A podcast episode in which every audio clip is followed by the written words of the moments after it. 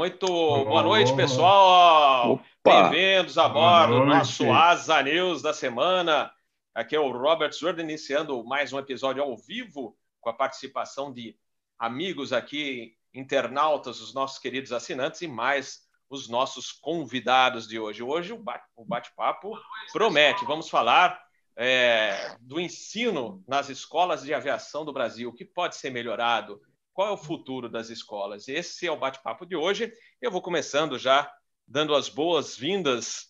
Uh, vou começar pelo comandante Fernando Paes de Barros, representando a Escola Paranaense de Aviação, a EPA, que eu conheci há anos, já fazendo uma reportagem para a Aero Magazine, sempre foi um exemplo de estrutura. E um abraço a todos os amigos lá, Djalma Farias, Flávio.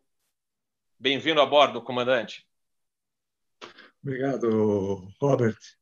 Obrigado pelo convite. É satisfação estar aí nessa conversa com os amigos.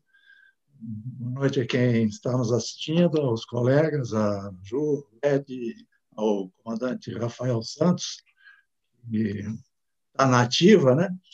E é uma satisfação. Bem-vindo a bordo. Juliana ajude o canal Ju Helps e também com outros projetos que ela já vai falar. Juliana Steck foi comissária, foi aviadora e agora só quer cuidar do canal. É isso, Ju? Mais ou menos por aí. Boa noite, pessoal. Boa noite a todo mundo. Bom estar aqui papeando. Distrair a galera, né? Nesse período de quarentena aí, a galera tá gostando de uma live. Então, bora papear hoje.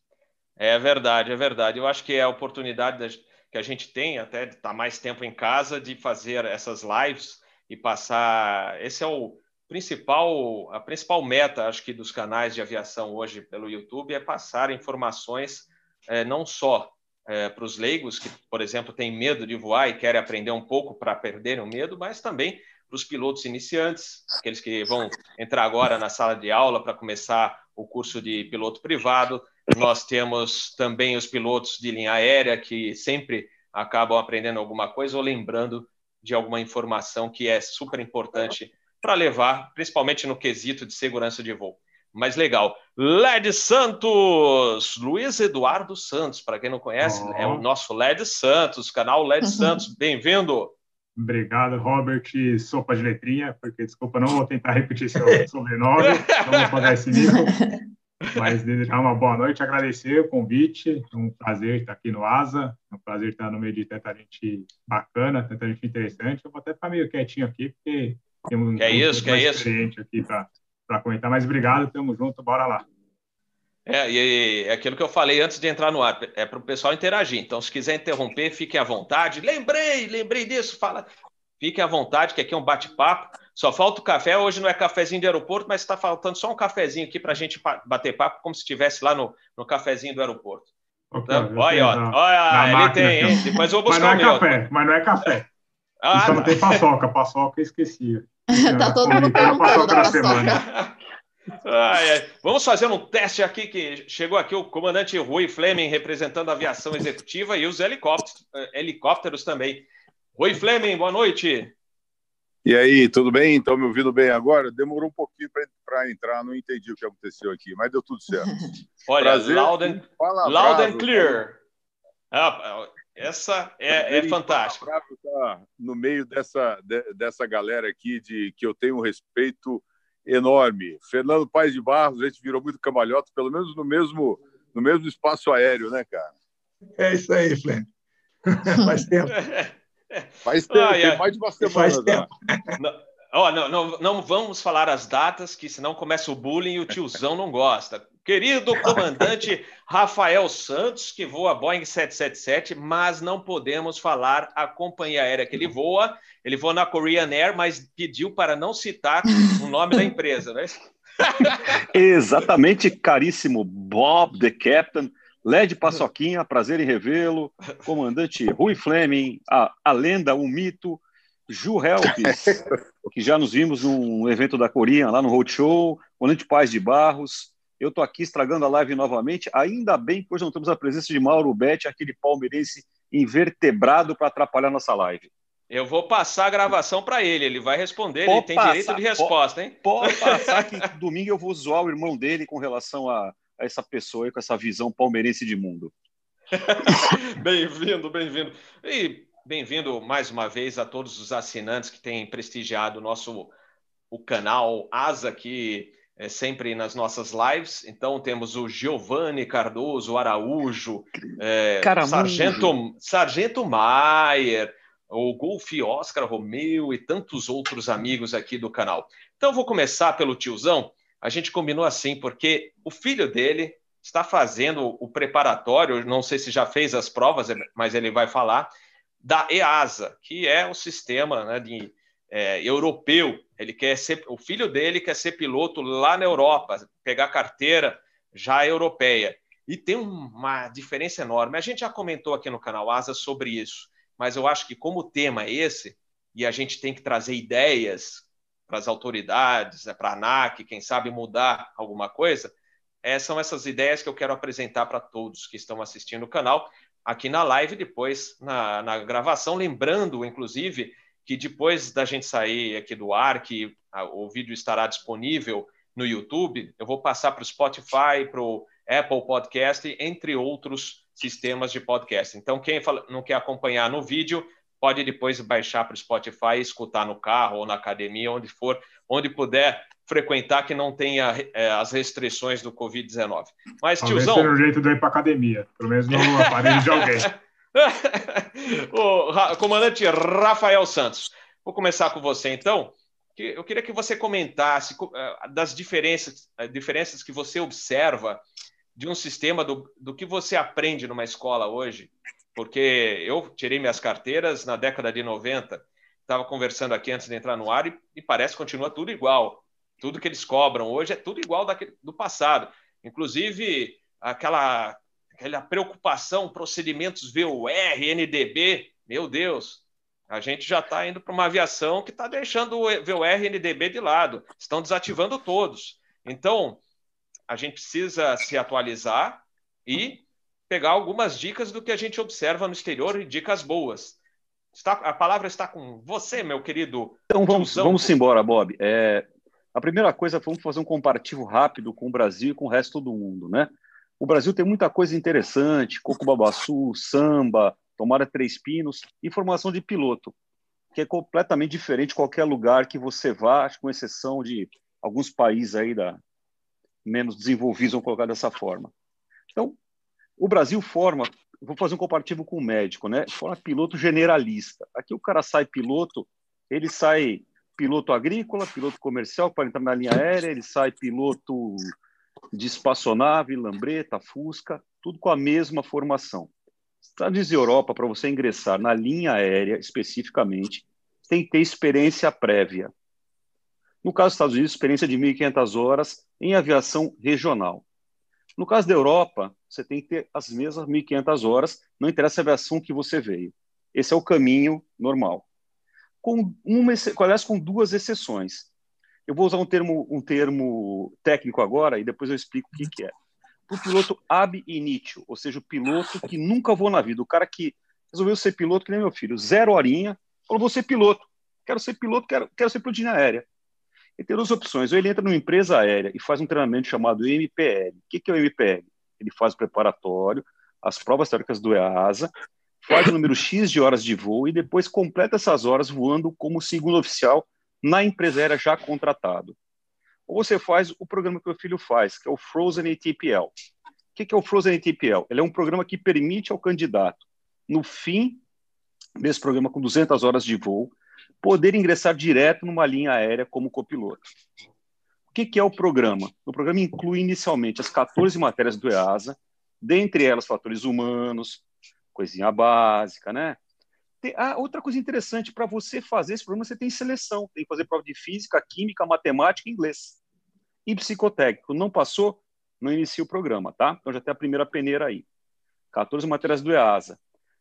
Durante a parte teórica das 14 matérias, Robert, você não voa. Então, praticamente, você passa o primeiro ano sem tocar a mão no avião. Por quê? Os meninos né, fazem as matérias de PLA direto. Não tem PP, PC. Ele faz teórico de PLA direto. O que exige, demanda, né, um estudo muito intensivo. Então é proibido voar. Ele só vê o avião de longe assim, por um ano. É, avião passando, ficou olhando o avião passando e tal. Acabou as matérias do EASA, ele inicia, faz a parte de voo visual, depois faz a parte de voo noturno visual, que é obrigatório no EASA. Depois disso, IFR, multimotor, jet trainer, sai de lá piloto comercial, IFR multi, e com habilitação para poder ingressar numa linha aérea na sequência. Em suma, esse é o treinamento específico para quem quer ir ab initio, a partir do zero, para a linha aérea e não passar pelo caminho natural de ficar né, voando da instrução, fazendo uma outra coisa para adquirir essa experiência necessária para poder ingressar. Fora disso, a chance de você entrar é, dessas duas opções na Europa é zero. Você não vai conseguir voar na linha aérea. Nos Estados Unidos, 1.500 horas, zero. Também não vai voar na linha aérea do mesmo jeito. Né? A não ser que seja piloto militar, aí já vem com experiência de bagagem militar, é um pouco diferente o approach. Mas, em suma, Robert, ele é um curso fechado, que torna o cirurgião médico específico em linha aérea. É lógico que ele pode sair ser instrutor de voo, né? Ele pode sair, voar um avião comercial pequeno, é, pode voar o seu Cherokee, essa coisa toda. É, mas o, o, foco desse curso, e é um programa inteiro, tá? Você não tem como quebrar, porque ele não sai com carteira nenhuma. Ele faz cheque de PP, mas não pega a habilitação de BP. Faz cheque de PC, mas não pega carteira de PC. Ele recebe só no fim as licenças e essa carta que permite esse acesso à linha aérea. Lembrando que, tá? Eles fazem simulador convencional, só simulador, e o curso todo de voo é com G1000, tá? Ele não voa mais, ele não voa mais painel convencional. Quer dizer, nem nem sabe, ele faz porque é obrigatório do EASA. A primeira partezinha em simulador de voo alguma coisa de voo visual com painel coberto, tá? Com com capacetinho, né? Mas a parte toda de IFR, IFR, IFR real, né?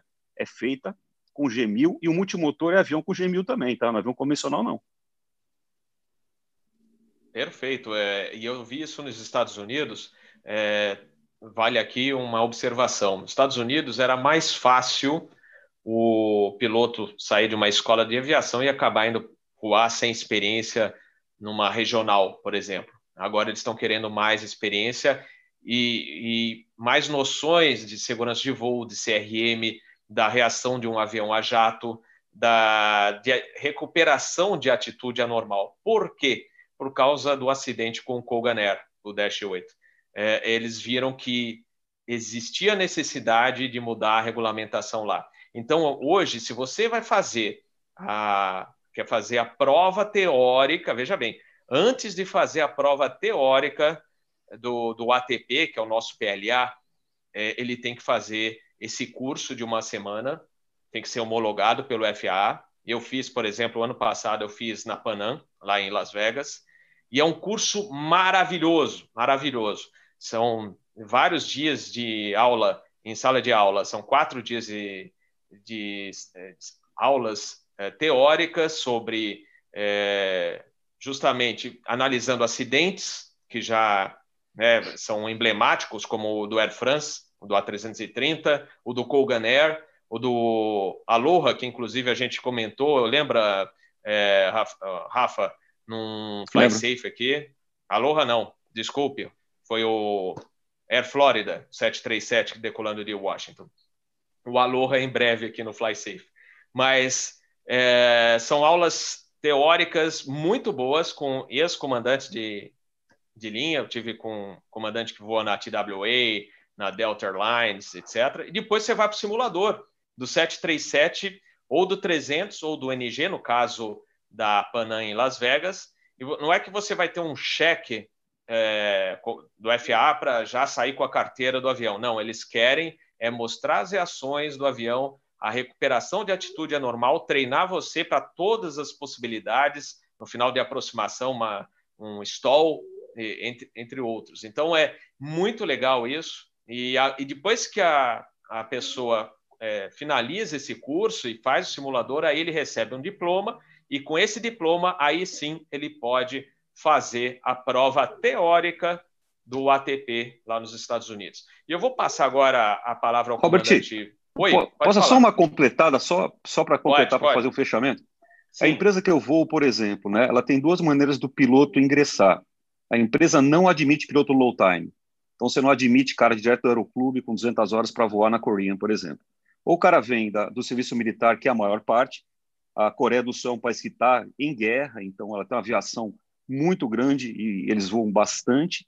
Ou o cara vai, sai da Coreia, faz o curso normalmente nos Estados Unidos, voa mil horas lá, que é o mínimo são mil horas de voo, e retorna depois para ingressar na empresa. Então, a, a, normalmente fora do Brasil, são raríssimos casos da empresa admitirem pilotos low time, exceto, exceto na Europa, o MPL ou o Frozen TPL, tá? Rafa, como Mas, é a questão de demanda Opa. de piloto? Precisa de piloto? Está faltando piloto? Sobra piloto? É, tá LED, você, você quer a resposta verdadeira, a resposta mais ou menos, ou quer o um mundo pós-Covid ou pré-Covid? Pré-Covid está precisando né? desesperadamente. Né? Pré-Covid precisava. Pós-Covid, hoje não tem emprego para ninguém, nem para quem está com carteira, quem está empregado. Hoje, quem perdeu o emprego, se eu perder o emprego, eu não tenho emprego para mim. Tá? Do jeito que está hoje. Mas você está né? voando? Como é que está tudo isso? Nós aí? estamos todos. Eu estou de licença até dia 30 de junho. Eu saio, voltei da Coreia 18 de março.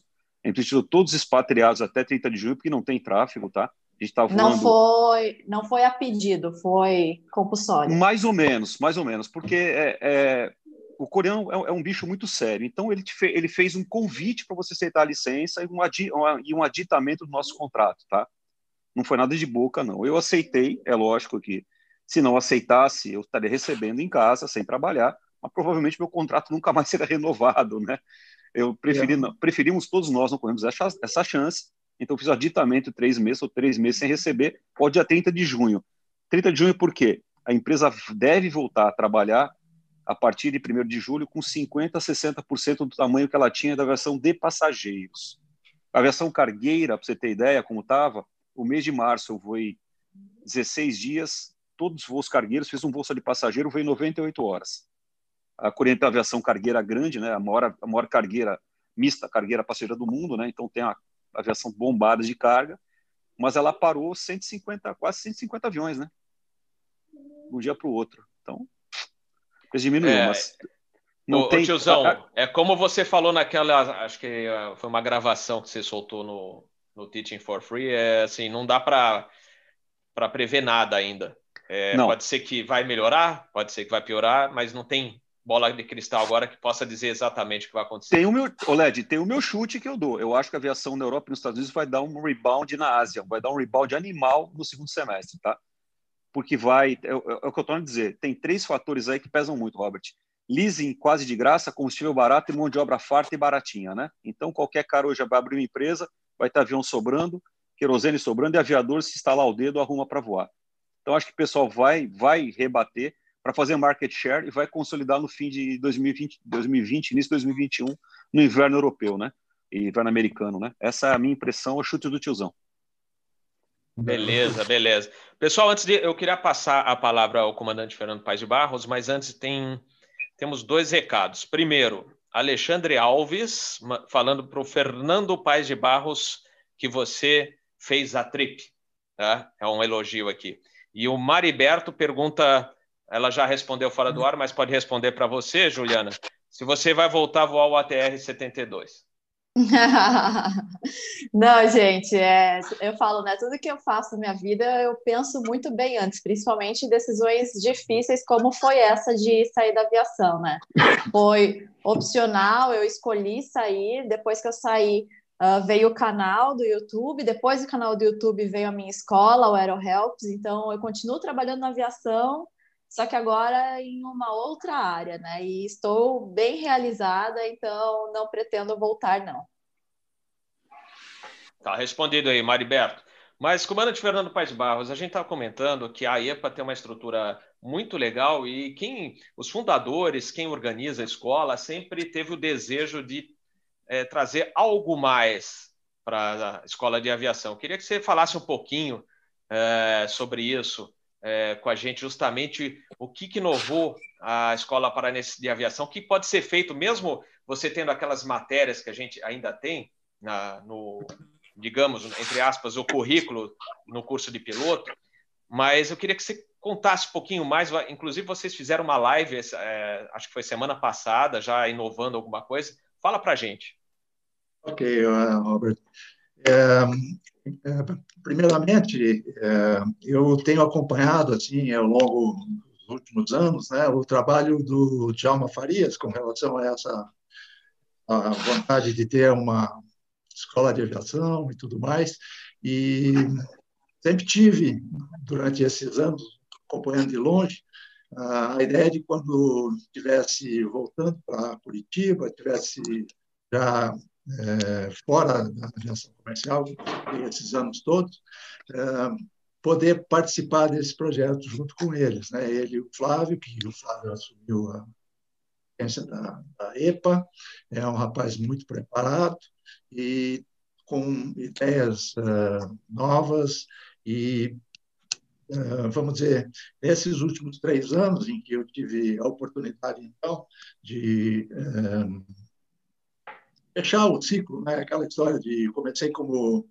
uh, instrutor de aviação civil, né? De, de PE lá milênio passado, etc. Fiz a minha carreira e no fechamento a vontade é realmente né, poder passar alguma coisa da experiência e poder colaborar. Então, o, o que eu encontrei na, na EPA foi uh, algo uh, tendente em vários aspectos, porque nesse meio tempo eles conseguiram ter uma Flight Academy em que se tem uma operação de instrução de PP, de PC, de FR, em um aeródromo específico, praticamente fechado, lá em Guaratuba, no Paraná, para que você tenha essa possibilidade de fazer os treinamentos com uma produtividade muito alta, porque você tem um aeródromo praticamente seu, numa região em que você está voando no nível do mar,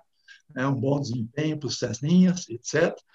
E, além disso, um baita centro de treinamento, em que cursos, vamos dizer que durante a minha carreira, eu, durante anos, né, trabalhei com ah, treinamento de pilotos na linha e como diretor de ensino e fiz várias seleções né, de, de pilotos para a linha, linha, aérea, tanto na Transbrasil como na TRIP.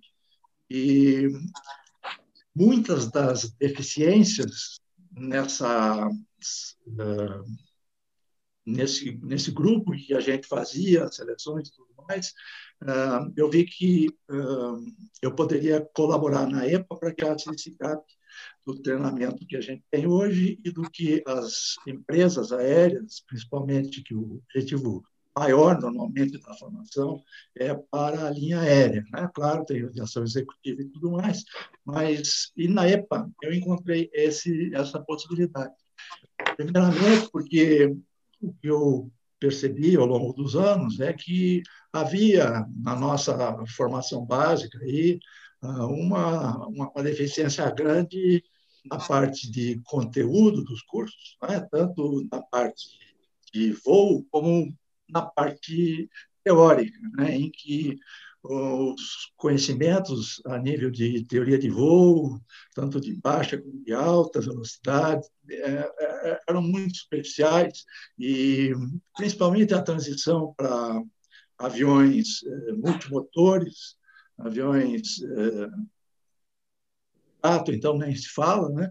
Era deficiente. Além disso, a, a a metodologia ou a maneira como a gente trabalhava o assunto é, carecia né, do, dos aspectos é, das competências é, fatores humanos. Né?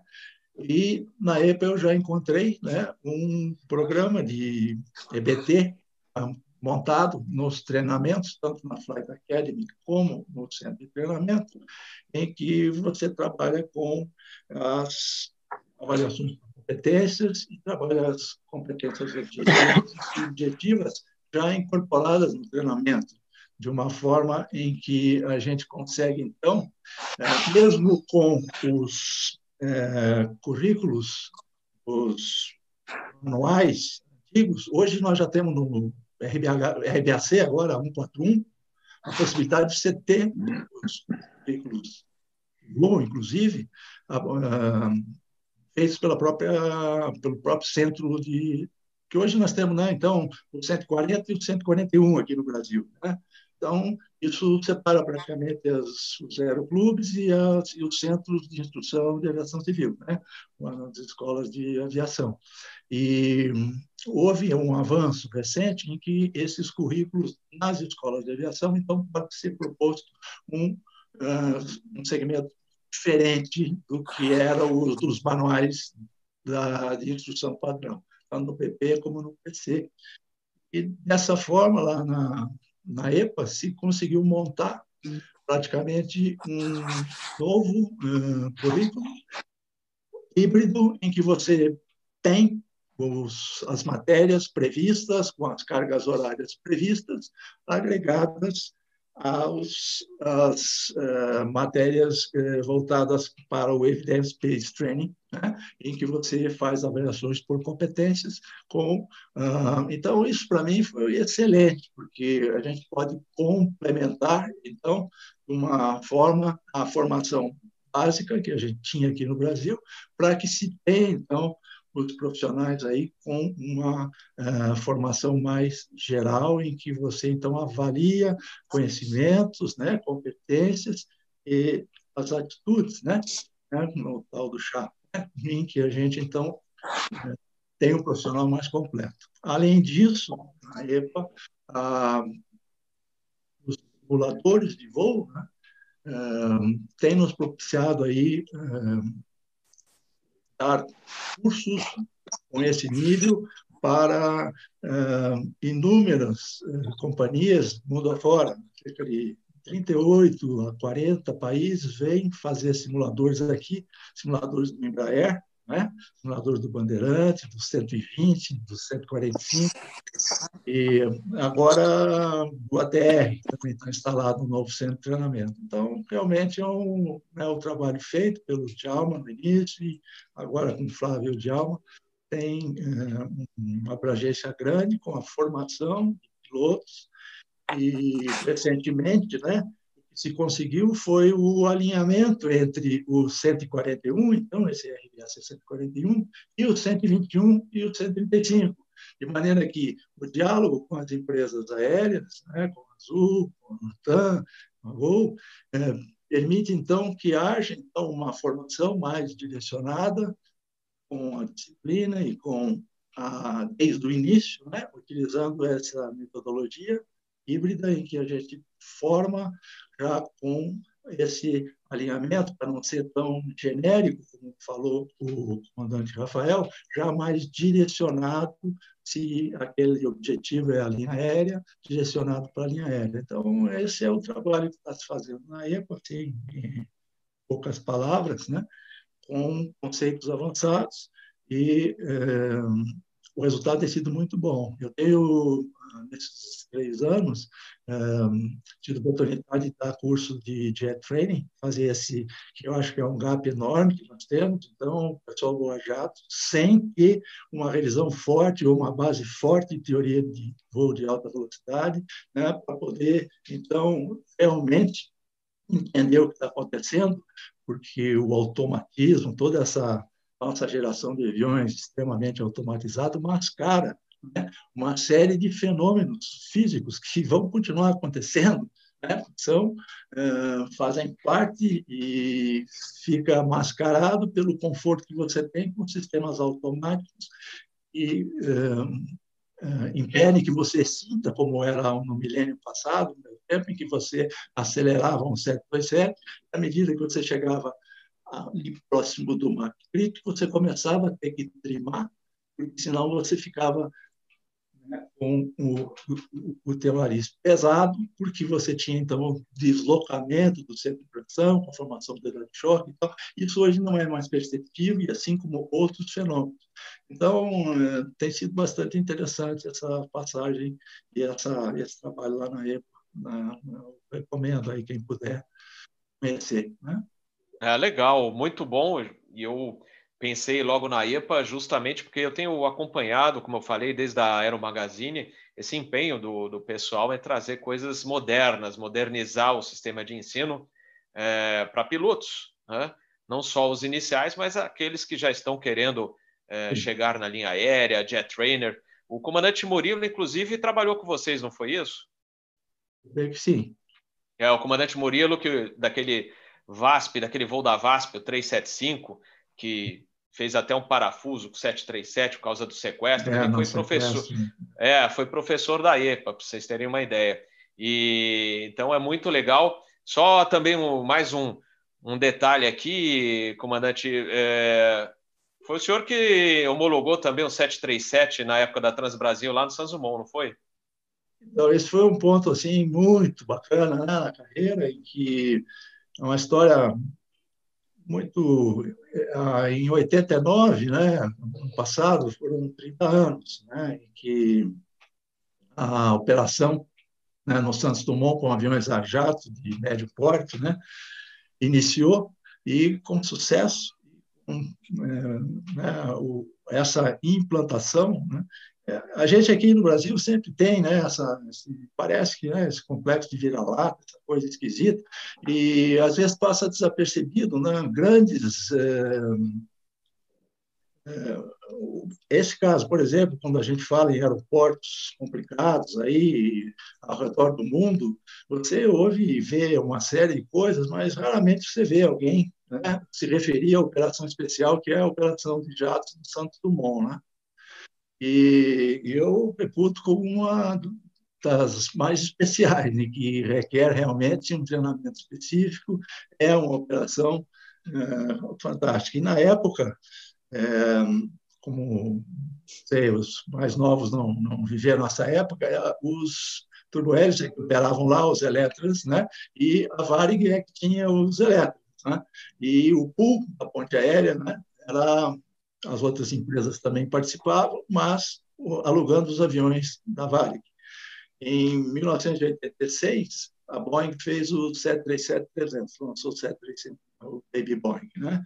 E os motores turbofan, então, no 737, melhoraram muito a performance de decolagem, né? com muita tração, fãs, né? E, mas uh, Atrás Brasil, o Dr. Omar sempre foi um sujeito muito inovador e tudo mais, e ele já, então, imaginou e comprou aviões 737-300 configurados, inclusive, com motor B2, já com uma ideia de poder ah, operar essa ponte aérea com 737. A VASP também acabou entrando no 737-300, que tinha uma frota né, patronizada, 200, e nesses anos aí, entre 86 e 87, nós começamos a trabalhar em conjunto com as engenharias de operação das duas empresas, no sentido de desenvolver, então, esse projeto da Ponte Jato, no Santos Dumont. Isso culminou em 88, é, em que o Brigadeiro Adir, eu acredito, era quem estava lá na DAC, e nós conseguimos, então, a aprovação na parte teórica, né, foi feito todo um trabalho de engenharia em cima, tivemos algum apoio da Boeing, não muito, curiosamente, mas eh, tivemos então a chance de poder fazer os voos práticos, né, de demonstração lá, ou testes no Santos Dumont.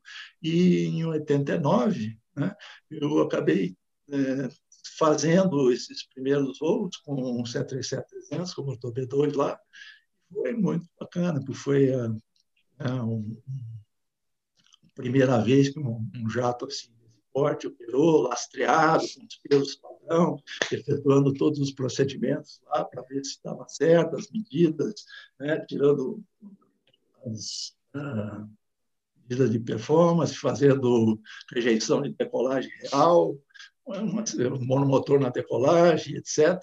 E, a partir daí, essa essa operação ainda demorou mais um ano e pouco, porque aí a Varig é, não tinha ainda os aviões 737-300 e uh, se aguardou então que as três empresas, no caso, aí tivessem, aí em 90 ou 91 iniciou-se os voos na, na, ponte, com todos os procedimentos especiais, né, foram desenvolvidos por nós, ah, o setor público fez a parte dele com ah, o recapeamento da pista com asfalto poroso, medição de atrito é, constante no Santos Dumont. Nós, então, fizemos todos os treinamentos short field, uh, todo o SOP especial, MEL especial e todas essas, e tripulações cativas na época, né? foi a solução para que a gente tivesse, então, uma operação segura, com nível de segurança aceitável, numa operação especial, tanto Congonhas como Santos Dumont.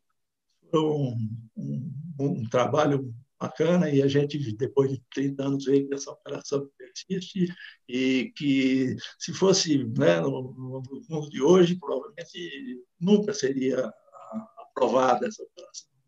Então, foi um ponto bacana você ter lembrado disso. Eu, eu vi que na, na uma das, das, das tuas, teus vídeos lá, Saudades da Brasil, aparece alguma coisa lá, né, do 737 no, no Santos Eu coloquei lá, arquivo comandante Fernando Paes de Barros, estava lá. Muito legal. Mas, Robert, só mais uh, nessa parte da. Nós estávamos falando da, da EPA. Do ensino, né? Da, da nós falamos ali do, do,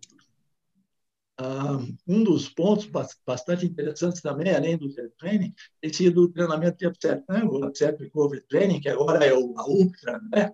revisão 3 do, do, do, ICAO, em que ah, e isso, inclusive, evoluiu muito no sentido de que, uh, recentemente, né, para que esse treinamento que você falou pudesse ser feito no simulador com fidelidade, indo além do approach do stall, mas indo ao stall, né?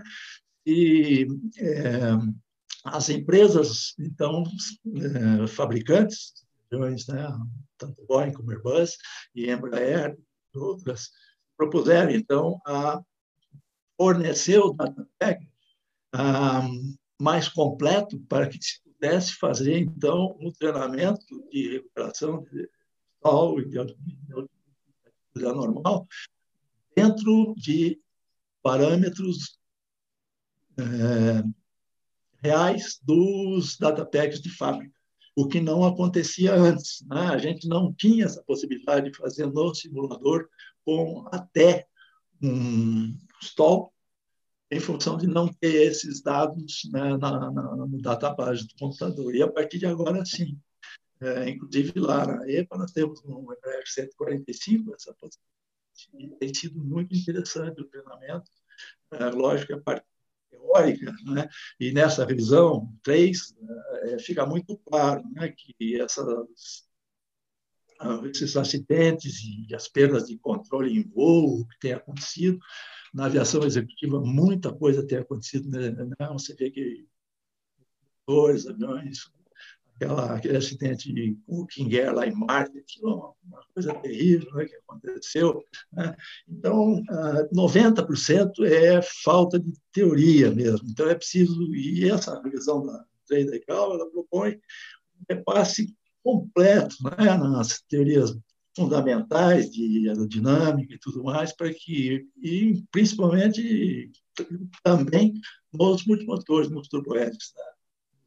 Muito legal, Paz de Base, ter comentado que 90% é falta de base né, teórica. É falta Inclusive, de base aproveitando teórica. esse seu gancho aí, é o que está movimentando aí um pouco a parte de instrução na escola foi a, a última pesquisa que a ANAC liberou aí para retirar a obrigatoriedade do curso de comissário de bordo aqui no Brasil, né? Então é mais ou menos isso daí. Você vai tirar uma parte de instrução de comissário, que é a parte teórica, que é tão importante, e qual é o sentido disso? Quem é que ganha com isso, né?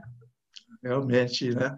Mas, na, na, na verdade, eu acho que a gente tem que, como escola, né, tem que assumir o papel e fazer esse link né, entre as necessidades aí do mercado né, e ah, as escolas de a formação né, de, do pessoal, seja nas ciências aeronáuticas, ou seja na essa, ah, e complementar essa essa formação. Tenho visto que uh, chama muita atenção até nesse nesse webinar que nós fizemos, uh, um dos cursos que uh, tem muito interesse é realmente a revisão de teoria de voo de alta velocidade, né? os efeitos da compressibilidade, tudo que lida com aviação transônica. Né?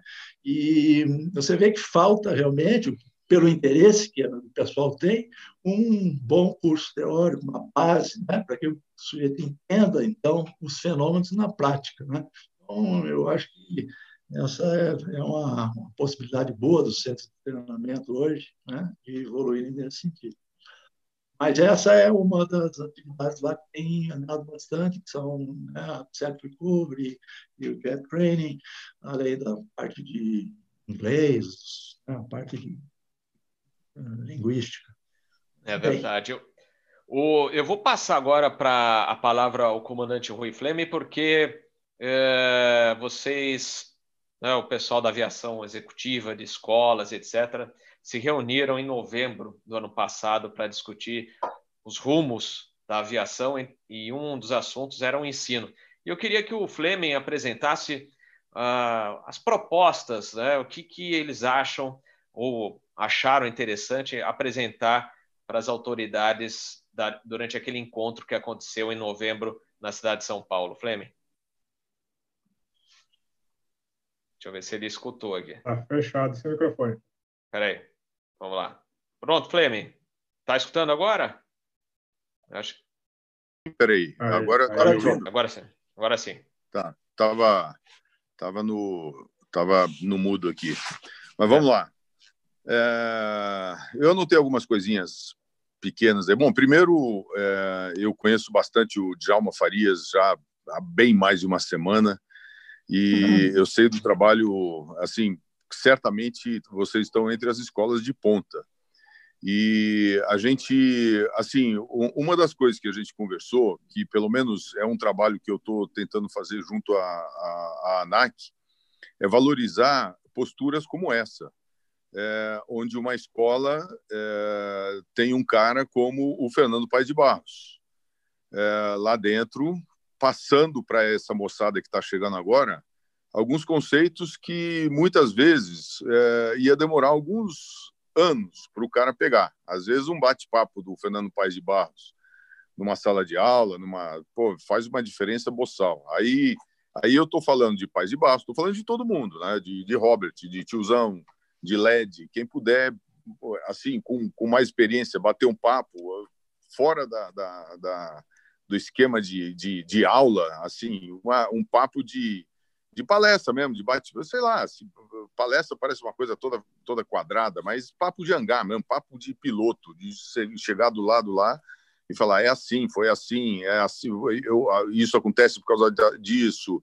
São, são coisas que e o, e o Fernando ainda teve uma, uma, uma, uma trajetória, a gente se cruzou na trip, né, Fernando, num dado momento, onde ele estava é, é, na direção da história, né? Então ele tem, ele conhece um pouco mais dos bastidores da, da, da coisa toda. O Tiozão falou sobre é, a formação MPL que existe na Europa, ainda não existe nos Estados Unidos, mas já existe no Brasil. Eu conversei com, com eu tenho um amigo na IASA, um, uns anos atrás eu estava, eu tava, a gente estava com aquela história de falta piloto, não falta piloto, importa piloto para voar avião brasileiro, não importa piloto. É, criou uma, uma quizumba enorme aqui. E, um, e, um, e foi uma, uma, uma, uma, uma época bastante. É, a gente ficou. É, a gente está muito sensível com isso, né? Tinha muita gente achando que a solução do Brasil era trazer piloto de fora para voar aqui dentro rasgando todo o trabalho que foi feito lá atrás, na década de 40, pelo Assis Chateaubriand, quando ele criou a, maioria, a maioria dos aeroclubes que estão aí hoje. Asas para o Brasil. Como é que é? Asas para o Brasil. Exatamente. Isso, exatamente. Asas para o Brasil.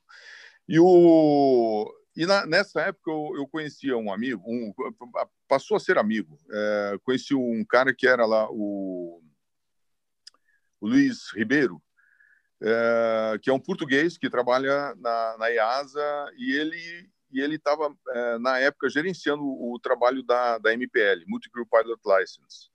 E ele me apresentou o Dieter Harms. Dieter Harms era um instrutor da, da, da Lufthansa que criou essa essa forma de formação do piloto desde o zero. E, e eu botei o Dieter Harms em contato com a ANAC. Eu estava tentando fazer a ANAC é, engolir essa história, trazer para o Brasil a MPL. Aí eu botei o, o, o Dieter Harms com, com o pessoal da Nike e o Dieter Harms veio ao Brasil, deu uma palestra e hoje nós temos no RBAC 61 uma quarta licença. Nós temos PP, PC, PLA e a MPL, Multi-Crew Pilot License. Ainda não foi desenvolvida porque nós temos não não não foi aplicada em nenhuma companhia nossa aqui. Primeiro, porque não tem nenhuma companhia que teve interesse em aplicar. E depois, porque nós temos alguns entraves burocráticos é, que são absurdamente altos. Então, uma, eu, eu monitorei uma escola, uma escola europeia para vir aqui para o Brasil, é, e eles acabaram desistindo. A quantidade de entrave burocrático que a gente tem aqui. Bom, é, você perguntou do que, que a gente discutiu. É, eu tenho uma visão que foi aceita pela maioria das pessoas que estavam lá. A gente vai continuar esse trabalho. Nós temos três pontos assim é, fundamentais para começar é, assim, assim para dar para dar o start, para dar o pontapé inicial.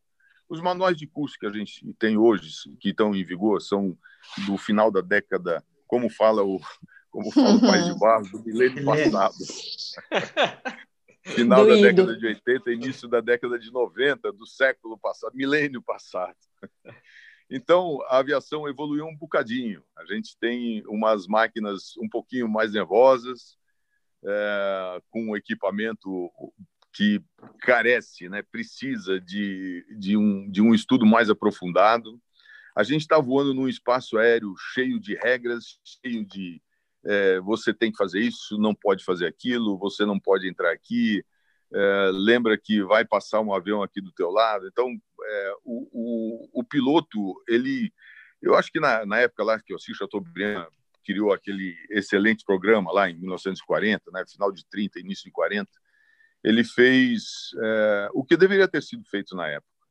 E para aquela época, bastava o Paulistinha, que está voando aí até hoje, formando pilotos, mas o pé e mão é uma parte fundamental da formação do piloto e vai continuar sendo. É, a gente percebe aí, dizem que aquele, aquele é France lá, que, que não chegou em Paris, ficou no Atlântico, ele, se o cara tivesse um pouquinho mais a sensibilidade do voo, aquela parte básica do, pé e mão mesmo, ele teria saído daquela história com mais facilidade.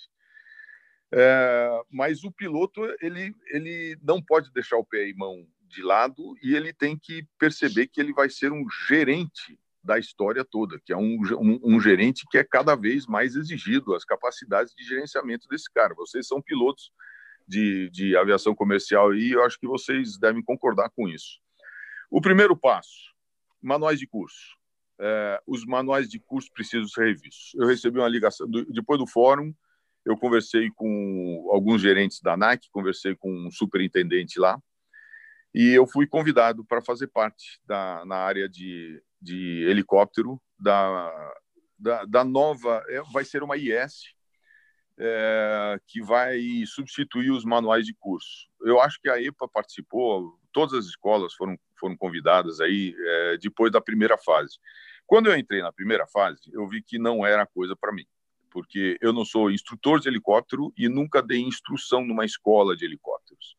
Então, eles escolheram outros dois pilotos que fizeram um excelente trabalho, é, assim, pilotos é, muito bem formados, muito atualizados com o que acontece aí fora.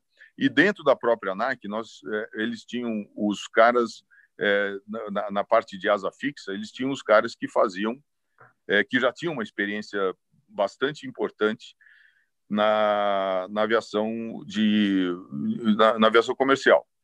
E aí eles fizeram, começar é, é, é, impressionante o trabalho que, que foi feito lá. Então o primeiro ponto, que é o manual de curso, esse manual de curso ele é, claro, sempre vai ter um pai de Barros, um tiozão, um Svedlin e tantos outros que vão falar, pô, isso aqui podia ser um pouquinho diferente, isso podia não ser tão dessa forma e mudar isso aquilo.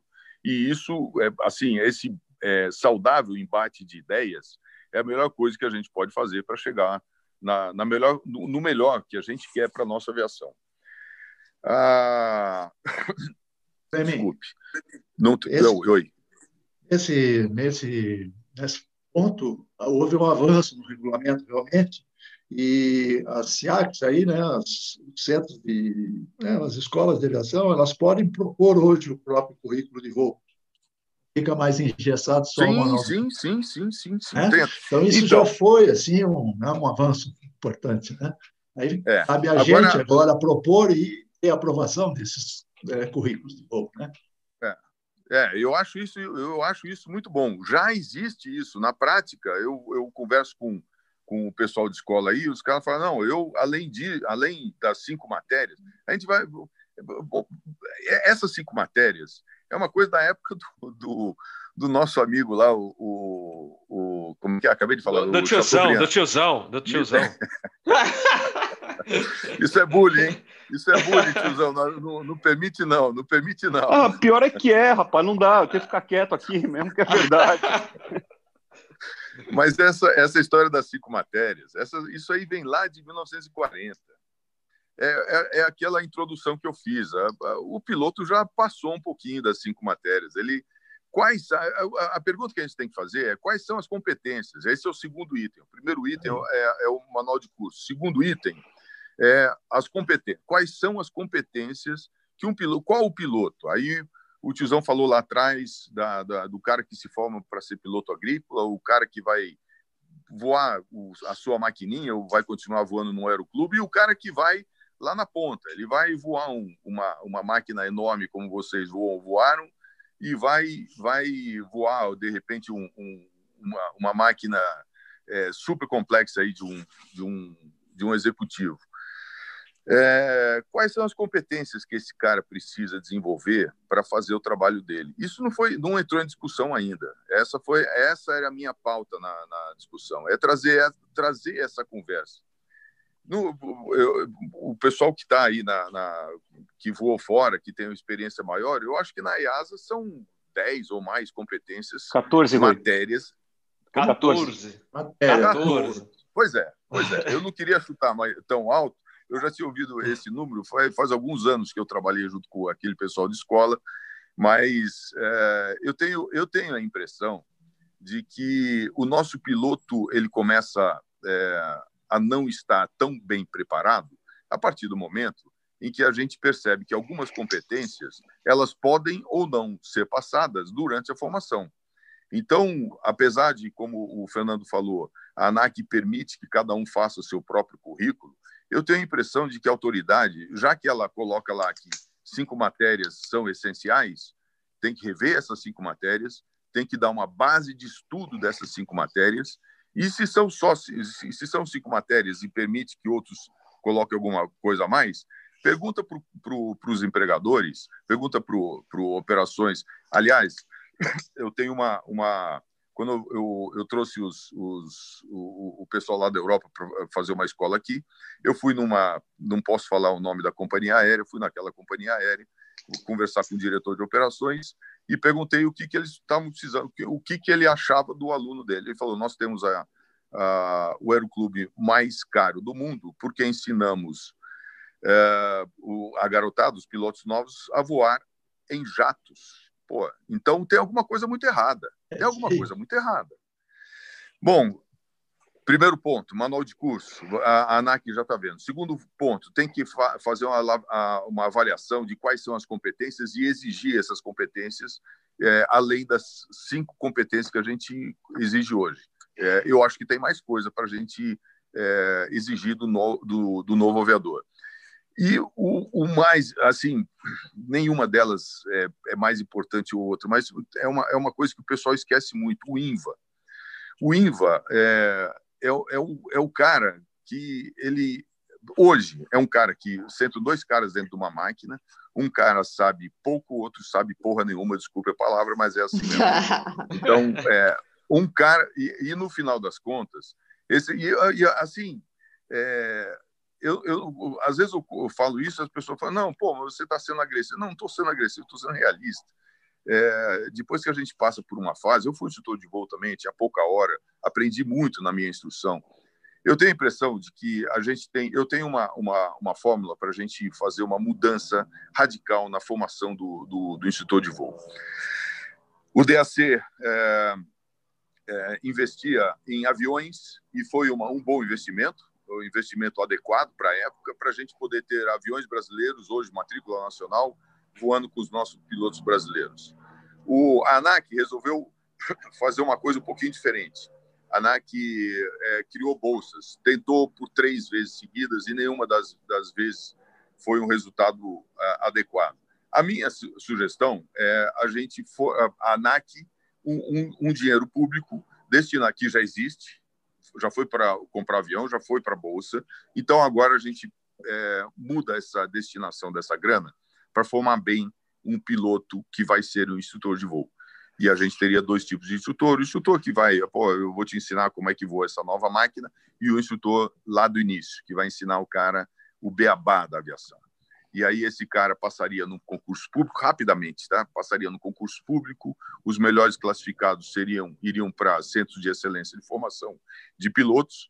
E aqui a gente tem um exemplo, mas tem outros exemplos, como a, a, a EPA, seria um, um bom exemplo de um de, um, de uma escola que poderia é, receber esses novos pilotos que seriam transformados em instrutores dentro de um, de um prazo. Esse cara faria horas de voo, teria um conhecimento mais, é, mais aprofundado e ele, ele, ele depois iria servir as escolas e os aeroclubes que estão por aí. Falei demais, me desculpe. Não, não falou demais, não. Vou pegar a carona aqui. Opa, depois, depois do tiozão eu, eu, emendo. Manda ver, tiozão. É, puta, a carona de oito páginas, mais ou menos, né? É... Ô, Rui, dá para abrir uma cerveja, pedir uma picanha aí? Opa, ah, ai, que, que, vontade! Vambora, porque né, é, essa, conversa, essa conversa é longa, né? O universo é que o comandante Paz de Barros colocou ali é o universo AQP, é o universo que a gente voa na linha aérea hoje em dia, né? Com treinamento baseado em evidências, né? E análise de competências, essas coisas todas, é o que a gente está fazendo, é o caminho que as empresas aéreas no mundo fazem, né? É, Rui, eu acho que a gente tem que dar uma voltada no tempo, mas virar o relógio bem para trás, né? O, e eu sempre insisto nesse ponto. O Brasil perdeu muito em qualidade em muitas coisas, e a aviação não é um mundo diverso. A gente não tem como o país piorar na segurança, na área médica, na, na, no comportamento moral, ético, etc. E a aviação não piorar junto, meu amigo. A gente não vive numa bolha. Eu trabalho com, eu trabalhei na seleção da empresa que, que, eu, que eu vou ainda, né, bastante tempo, e vi muitos pilotos expatriados e preparei muitos pilotos expatriados para lá. E eu trabalhei com a ponta do iceberg, com a ponta de lá, ou seja, a gente brinca, né, com a ponta da baleia, né? E, e infelizmente a formação do piloto avi, aviador brasileiro entenda que tem as suas exceções, ela é muito fraca Sim. da base à ponta final.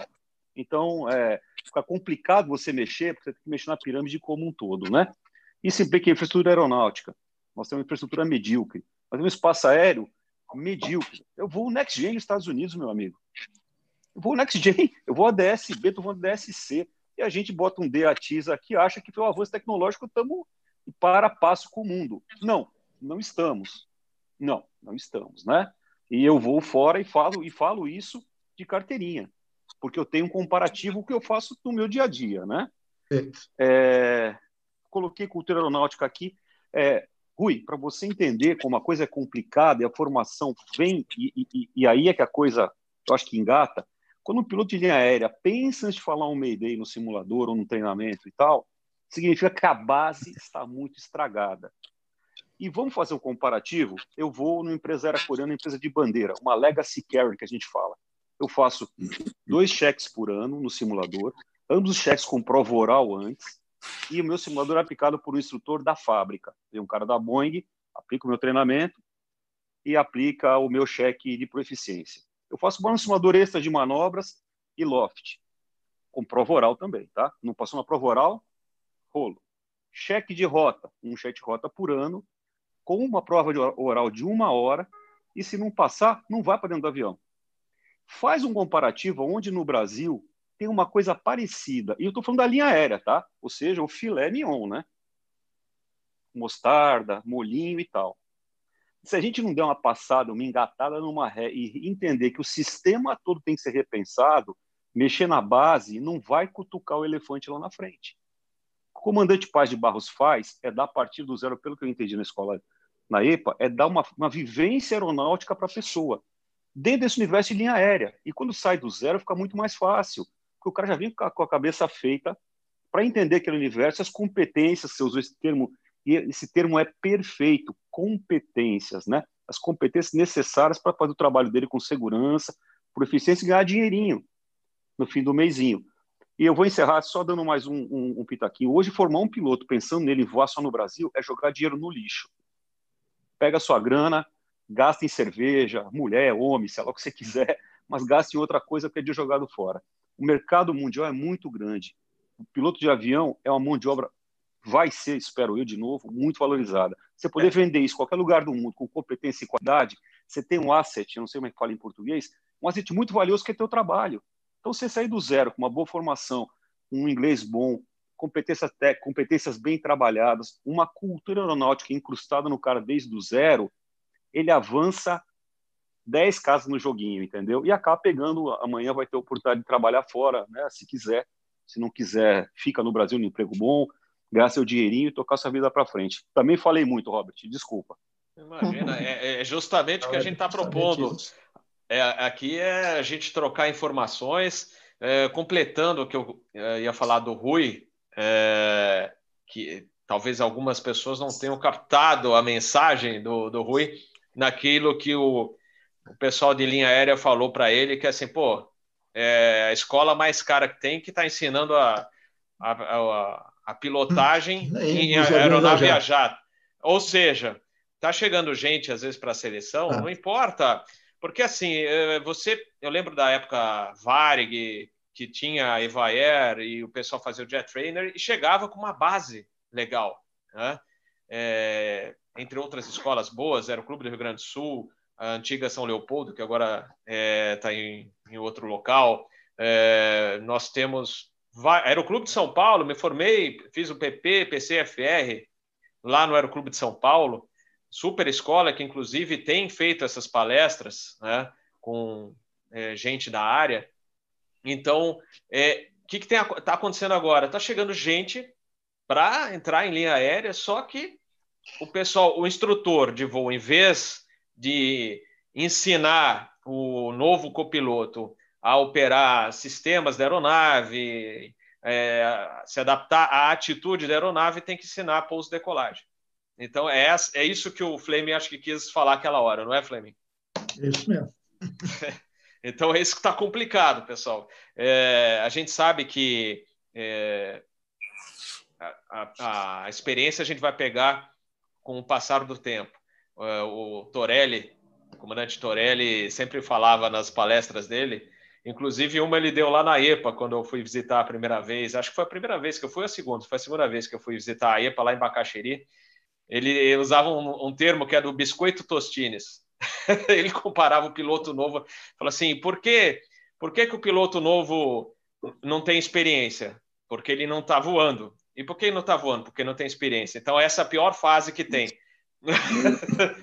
então, é, é, isso que eu queria falar. Eu vou passar para a Ju Helps, aliás, Juliana da Ju Helps. Helps é, a gente Meu nome acaba... já virou Ju Helps. É, pois é, pois é. São essas coisas que acontecem. Vai... Ah, Ju Helps, não é. Ela, ela ajuda, mas dentro da escola que ela criou, que é junto com o Fernando De Bortoli, do canal Aero, é um projeto novo, recente, e completar o que você falou naquele quesito de comissário, a gente tem um grupo de WhatsApp, estava discutindo esse assunto recentemente, que a ANAC quer ouvir é, opinião, a opinião, receber a opinião do, dos usuários do transporte aéreo, etc., com relação a não se exigir mais curso em escola de aviação é, para quem vai ser comissário de voo. Eu sou totalmente contra isso, por quê? Porque o comissário, eu falei isso ontem numa live lá no Instagram com o Renato Opsi-Blum.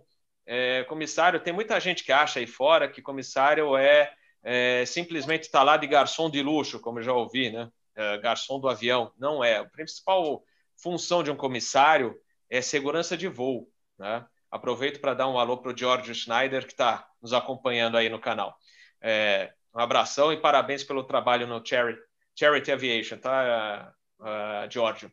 Mas o comissário, a principal função dele é segurança de voo. E nas escolas, ele vai ter um curso muito legal. Ele tem esse curso, ele tem aprende navegação, meteorologia, temas médicos, gente, temas médicos. Eles aprendem a fazer um monte de coisa. Tem curso de sobrevivência na selva. Então, você simplesmente eliminar isso, vai cair o nível de segurança de voo, porque os comissários são os nossos agentes de segurança de voo também no voo. E vocês tirando, se tirarem esse curso, vão diminuir o nível de segurança de voo a bordo. Então, só esse lembrete. E passando então para a Juliana. Juliana, eu queria que você falasse um pouquinho mais é, justamente desse projeto que você tem com o Fernando. É, as coisas estão mudando muito para ensino à distância, etc. Eu lembro na época que ainda que eu ia ingressar na, na, no grupo Varig, já existia um curso inicial, acho que era em, CDzinho que você colocava, tinha alguns cursos. É. eu me lembro disso. Então, eu queria que você falasse um pouquinho desse projeto, eh, emendando, na realidade, vai emendar com o que a gente tem que ver para o futuro, para quem vai ingressar numa escola uhum. de aviação ou pretende ser um piloto, um comissário, o que, que vocês têm em mente para trabalhar junto, por exemplo, com o Fernando, com o comandante Rui Fleming, com o tiozão, o que, que a gente pode trazer de bom são as ideias. Eu quero saber as ideias que vocês têm, que, por exemplo, a EPA está trabalhando super bem. Então, eu acredito que vocês também têm um projeto legal. Bom, agora quem vai falar muito sou eu, então. Tenta que ela vem história.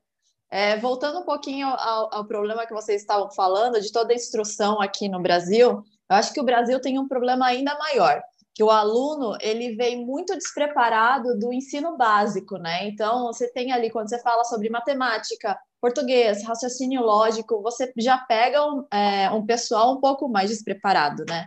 Então você tem que voltar um pouco nesse, nessa, nessa instrução. Essa cadeia. E, isso. E, assim, sinceramente, hoje em dia você não tem mais desculpa de, ah, o ensino público é ruim, é, eu não tive oportunidade, porque o que você tem de material aí na internet, você consegue estudar sobre muita coisa consegue fazer aula de tudo hoje em dia no YouTube e consegue aprender bastante de forma gratuita, né? Então eu acho que vai muito também do interesse de cada um.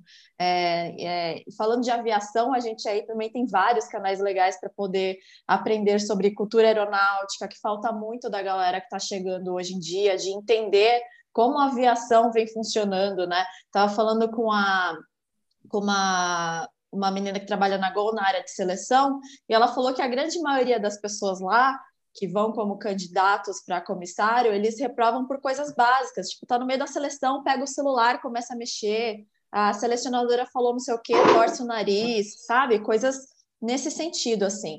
E falando agora um pouco de educação, o mundo avançou muito em diversas coisas, né? Você vê, por exemplo, há 50 anos atrás, como é que a gente se comunicava, né?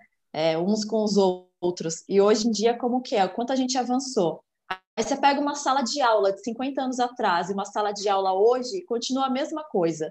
Então, o ensino ele tem muito a avançar aí, a tecnologia eu acho que pode trabalhar a nosso favor.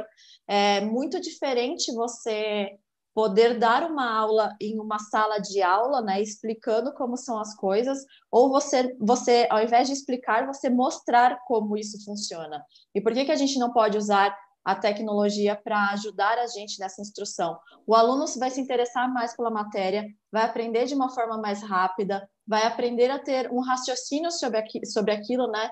Ele vai parar de, querer, é, de aprender como é e vai começar a questionar o porquê é.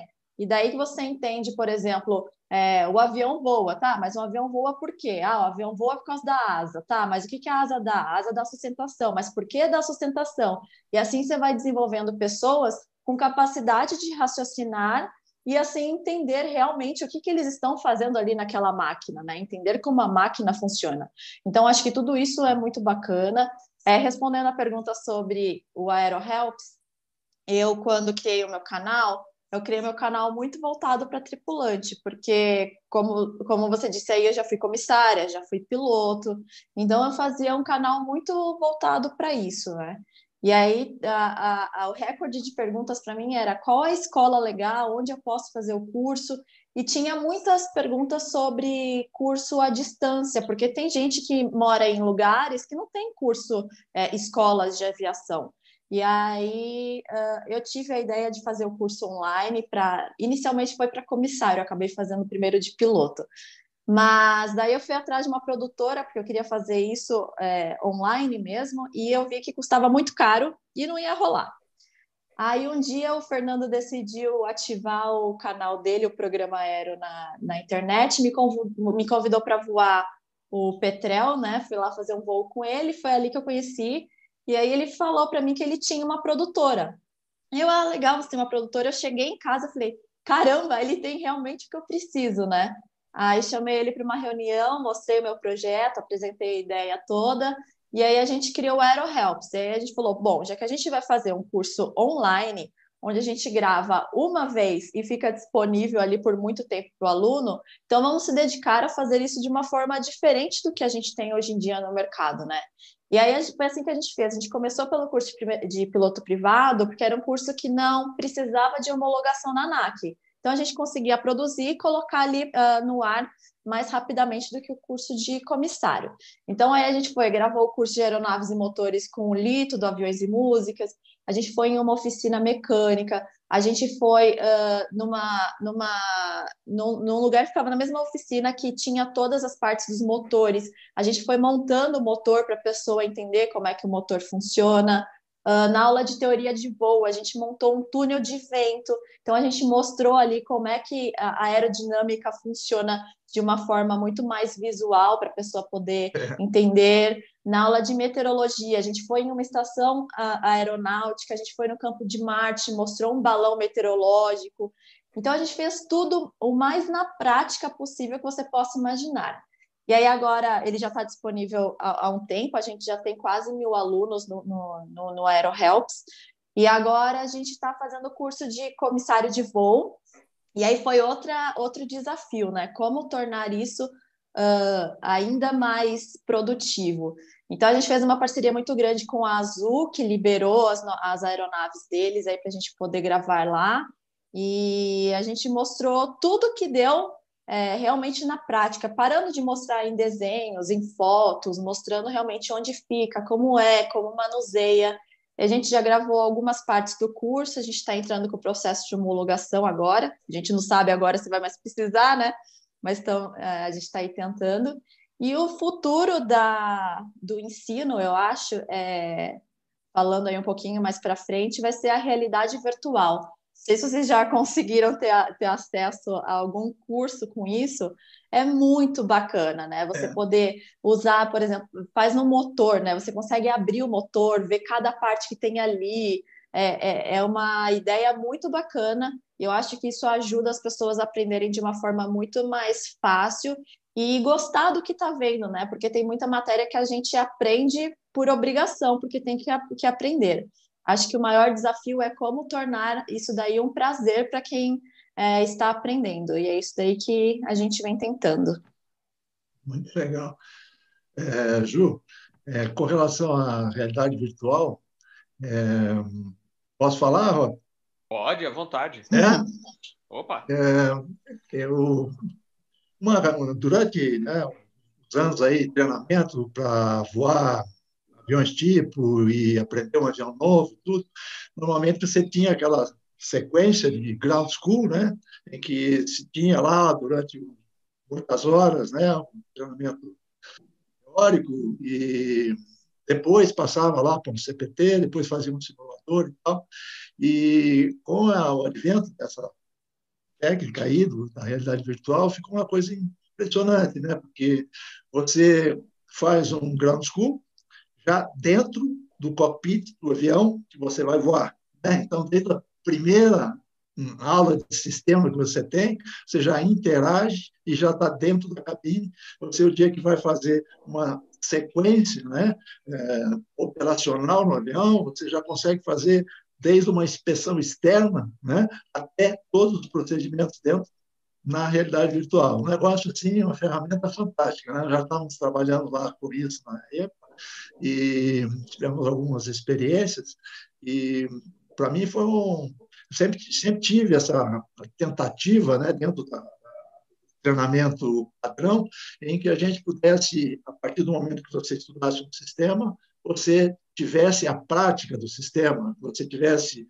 a conseguisse enxergar aquele sistema, ou, ou, observando no avião, ou fazendo mais tarde já um CBT, alguma coisa assim, ou e na sequência indo fazer um treinamento de CPT. Hoje, com a realidade virtual, você consegue ter essa função do treinamento aí do ground com a parte operacional e a parte de voo é, dos procedimentos operacionais desde a primeira aula tudo junto. Um negócio fantástico essa evolução. É, você acaba unindo a prática com a teoria, né? É Faz tudo uma, junto. Um aproveitamento incrível, né? É, uhum, maravilhoso mesmo. Eu vou aproveitar e falar. Tem um assinante nosso, na verdade, eles estão, vocês estão acompanhando aqui também, muita discussão, é bem legal que o pessoal está trocando informações.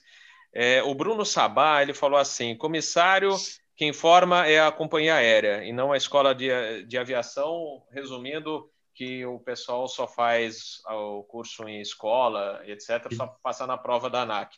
Olha, gente, não, não, não é bem assim.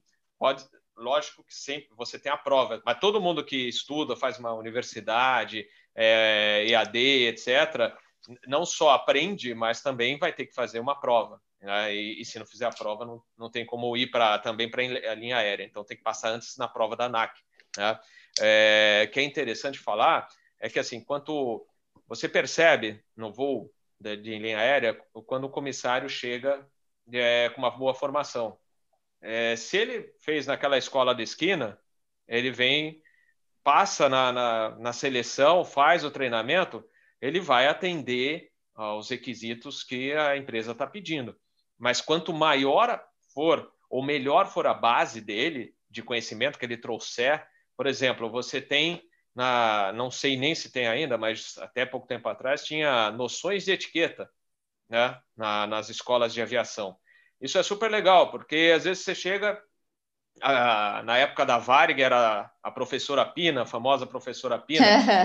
é, e, então, é, ela trazia, ensinava até como a pessoa se portar diante de, de, é, de, uma, de uma autoridade, etc., ou como caminhar adequadamente, não gritar em certos, certos locais. E hoje você já não tem, né, esses, é difícil você encontrar esses instrutores, numa, numa, mesmo na escola de aviação, mas às vezes faz falta você ter essa base. E a, a empresa aérea, quando dava curso, é lá na no milênio passado, como falou o, o Pai de Barros. Né? É, a VASP, minha esposa, fez o curso de comissária, fez na VASP, é, a Varig dava curso. Então, era uma época que você fazia realmente a prova, onde tinha que fazer, o, fazer a seleção, e aí sim você é, começava a fazer todo o curso numa linha aérea. Hoje, pelos custos, imagina agora depois do Covid-19. Então, não tem como uma empresa aérea pegar o cara do zero e dar todo o curso para ele. A VASP tinha uma super instalação em, perto de Congonhas que era só para treinamento, não só dos pilotos, mas dos comissários. Né? Então, hoje, você tem que passar ou pela escola ou, de repente, é, a evolução está chegando, você terá cursos, mas é, valendo não só agora, falando para comissário, mas para piloto, nós temos escolas e escolas.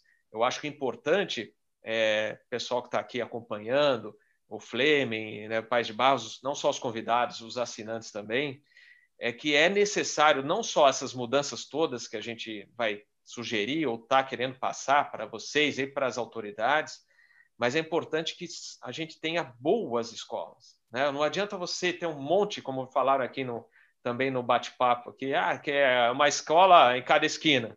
Então, é isso que precisa tomar cuidado. Nós temos ter, que, temos que ter boas escolas, bons instrutores, boa formação e o que a Juliana falou também super importante, para os alunos têm que ter base.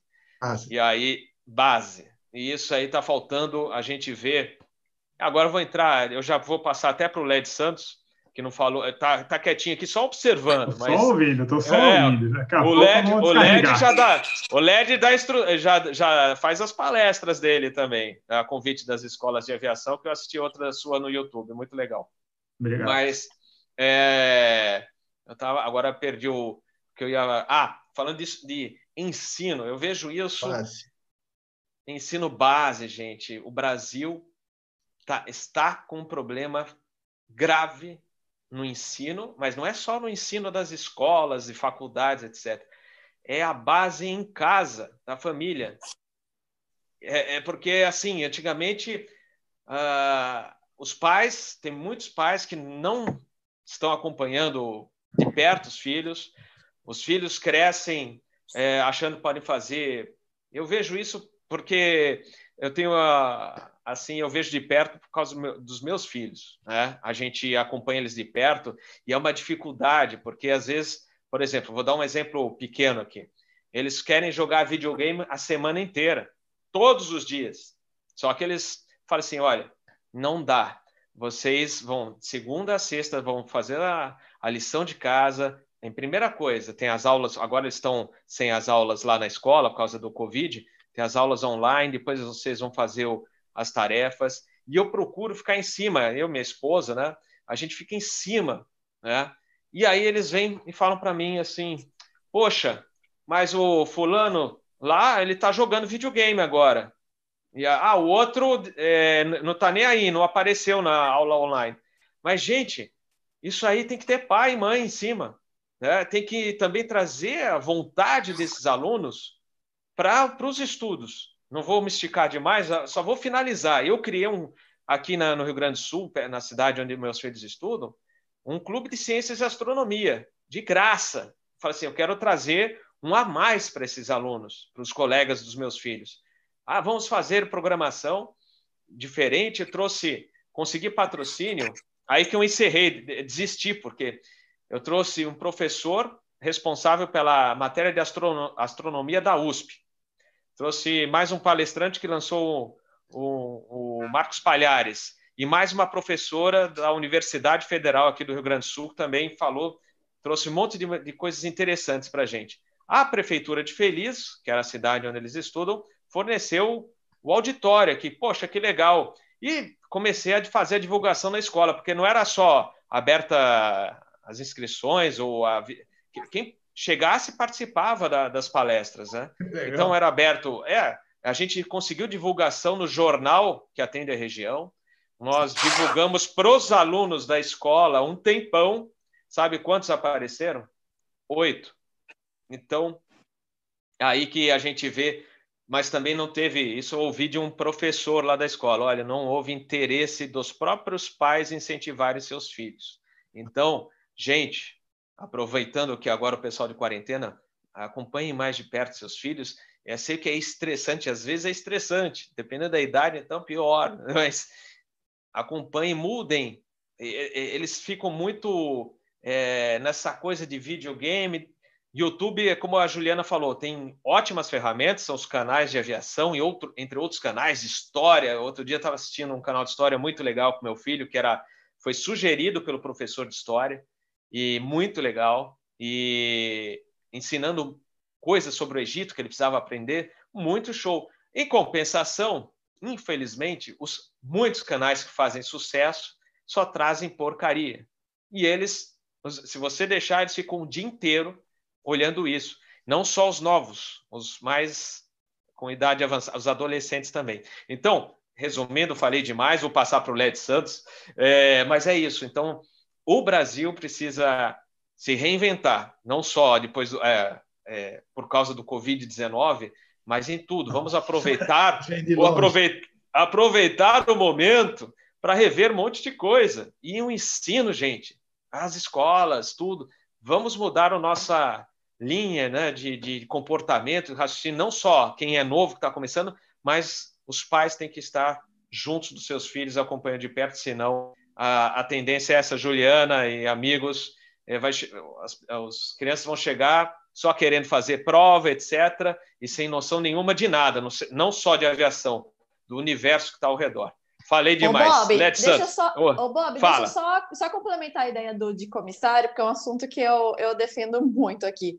O, ele falou que uh, as escolas uh, acabam é, não ajudando muito, mas a verdade é que quando o comissário ele entra numa companhia aérea, ele entra para aprender a máquina que ele vai voar. Ele entra para aprender sobre o equipamento. Antes disso, numa escola de comissário, ele tem diversos outros cursos que preparam ele, preparam a base de comissário para a empresa aérea poder dar só o, o ensinamento sobre o equipamento que ele vai voar. Então, se ele chegar lá numa empresa aérea para aprender só o equipamento e todo esse ensinamento que ele tem antes, que é muito importante, né? Diversos cursos que preparam ele para ser o melhor profissional. De duas, uma. Ou a companhia aérea vai ser obrigada a dar esse curso quando uh, esse funcionário já estiver lá, o que aumenta o custo para uma companhia aérea, que já não é dos mais baixos aqui no Brasil, né? A companhia aérea já tem muita dificuldade para poder crescer por diversos motivos, inclusive os valores que uh, são cobrados aqui no Brasil, diferente lá de fora. Então, vai ter que ter um treinamento a mais, vai dificultar a vida deles, ou se não der esse treinamento, se a ANAC não exigir, você vai ter um profissional com uma qualidade muito inferior do que a gente tem hoje.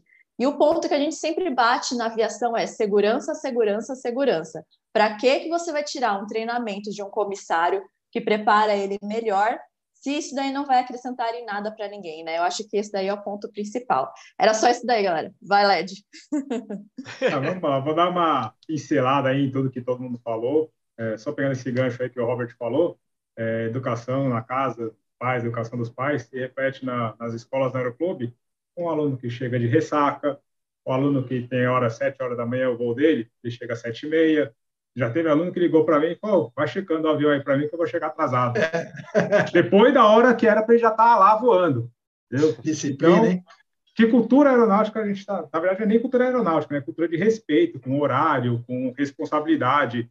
E a gente sabe que na aviação isso é o básico do básico. Então, se chegar atrasado com a sua namorada, você vai levar um pé na bunda. Se chegar atrasado na aviação não fizer as coisas do jeito certo, você vai cair, vai morrer.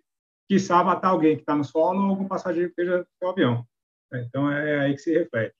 É, como que é o cenário da aviação no Brasil, o cenário da instrução? O cara lá com seus, digamos, 16, 17 anos, apaixonado por avião, vê avião todo dia da porta de casa, da janela de casa, quero ser piloto de avião.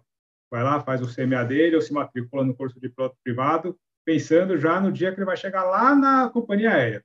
Então, ele não aproveita, não faz com aproveitamento o curso teórico dele, não faz com aproveitamento do curso prático dele, porque ele só está pensando em acumular hora, acumular hora, acumular hora, para chegar na linha aérea. Quando ele está fazendo curso, ele é um aluno de instrução, os instrutores deveriam é, segurar o ímpeto dele. Mas aí a gente chega naquela questão que o Flame falou, né? Como que estão os nossos instrutores de voo? É uma coisa que eu pego bastante, é uma coisa que a gente é, briga bastante. É, eu falo bastante aí no YouTube, nas palestras, como o Robert falou, os instrutores de voo, a gente faz as palestras de padronização no aeroclube, e de vez em quando a gente pega instrutor, que eu pego o manual do CES 152 e falo, para que serve esse, essa marcação aqui no painel? A gente faz provinha lá, tem instrutor que não sabe, tem instrutores formados que ainda não estão na instrução, mas que não sabem. Ah, ah não, não sabia. Aí você vê, tá, o que, que serve o Circuit Breaker 200 do Airbus 320? O cara sabe de cabeça. Por quê? Ele é instrutor, às vezes ainda nem está voando como instrutor, ele está na fila da instrução, mas já está devorando o manual do Airbus, da Boeing, de qualquer máquina que quer voar, para passar na seleção de linha aérea. Aí esse cara vira instrutor de voo. Passou, acabou a fila e tal, ele vira instrutor de voo. Você acha que está preocupado com a instrução que ele vai ministrar? Ou você acha que está preocupado em juntar as horinhas de voo dele, chegar no final do dia, colocar lá na CIV até bater as 1.500 horas? Porque a instrução no Brasil acabou virando um degrau para o cara chegar na linha aérea e acumular as 500 horas, 1.000 horas, 1.500 horas que seja caindo mais ou menos no que o tiozão falou. E no Brasil a gente forma pilotos federalistas. O cara tem aquela carteirinha azul da ANAC de PP ou de PC, ele pode brigar por um emprego numa companhia aérea, pode ir para a aviação agrícola, pode ir como Rui Flame para a aviação executiva, é, tudo com a mesma carteirinha azul. Claro, ter as aeronaves tipo e tal.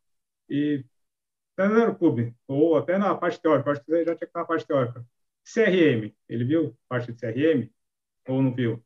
GSO, ele viu como funciona a parte de gestão de segurança operacional, ele é uma coisa que eu brigo bastante lá, peço para os alunos, a gente tenta envolver os alunos já na parte de segurança operacional. Cara, se achar um parafuso no chão, um pod, se avisa. Se o instrutor fez alguma coisa que você não concorda, não entendeu, reporta. É, o GSO funciona muito com reporte voluntário, a gente cobra muito dos alunos, dos instrutores. E eu falo, falo isso nas palestras, falo isso para os alunos. Cara, quem está com a bunda no avião lá em cima são vocês. Se der alguma coisa, são vocês que vão sofrer as consequências. Deveriam ser os mais interessados na segurança e acabam não sendo. E aí, é aquilo que a gente está falando, cultura aeronáutica. Na hora que esse cara chegar na companhia aérea, ele vai terminar os cursos lá, fez PC, aquela receitinha de bolo, né? PP, PC, Multi, FR. E CAL, jet trainer, que aqui no Brasil o pessoal precisa fazer jet trainer para as companhias aéreas não pegar o cara tão cru. Mas o cara que está checado com as carteiras ele deveria estar tão cru, a ponto de precisar fazer um jet trainer, e aí, novamente, aquilo que o Rui falou, ele entra numa companhia aérea, vai ter que começar tudo de novo, aprender tudo de novo. Aí o, a companhia aérea vira, como o pessoal lá comentou, um aeroclube de 737, de Airbus, o que quer que seja. E aí, entra também o que a Ju falou, na questão do, de base. É, a gente vai fazer ground school com o piloto, com o aluno, a gente vai falar de flap, o cara não sabe para que, que serve um flap, a gente começa a fazer cálculo de peso e balanceamento, navegação, o cara não sabe fazer um cálculo de matemática, uma regra de três, por exemplo. E aí, a gente fala, ó, cara, esquece aqui a aviação, volta lá para o ginásio, lá para o colegial, ensino fundamental, ensino médio, para depois você tentar ser piloto. E aí? Fica aquele, aquele negócio, a gente tenta extrair do piloto, do aluno, o máximo que a gente consegue. A gente fala, cara, você vai voar num avião assim, assim, assado, é, quizá passa aí nas seleções, quizá deu a sorte aí, não, não caiu nenhuma pegadinha em banca para você, você conseguiu ir acumulando as carteiras, acumulando a experiência. Na hora que você chegar e precisar da experiência, é, tem até aquela frase, né? A experiência é um potinho, né? Tem dois potinhos na aviação, um, um de experiência e um de sorte.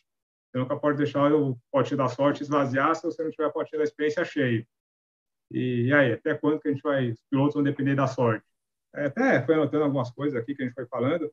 E uma coisa que acho que é bacana gente falar é regra básica de segurança operacional, regra básica da, que é aplicada na aviação. Existem três coisas que servem, três ferramentas que servem para evitar acidentes, para evitar incidentes, que é regulamento, tecnologia e treinamento. E treinamento. São essas três coisas. Então, o exemplo aí de, da galera, os experientes que estão aqui com a gente, que vão na companhia aérea, sabe, se você está numa aproximação final você tem que manter a VRF. Se você manter, a VRF baixar de 5 nós, você vai tomar bronca, porque tem um SOP falando que você não pode diminuir a velocidade na aproximação final. É, então, teria que ter um treinamento para não deixar você baixar a velocidade. Então, pô, meu treinamento é já estou chegando na VRF, vou manter a VRF aqui. Vou dar mais motor, vou baixar o nariz, vai depender de qual máquina que é. Pô, o treinamento foi falho, aconteceu alguma coisa? Tem um regulamento que diz que você não pode fazer isso.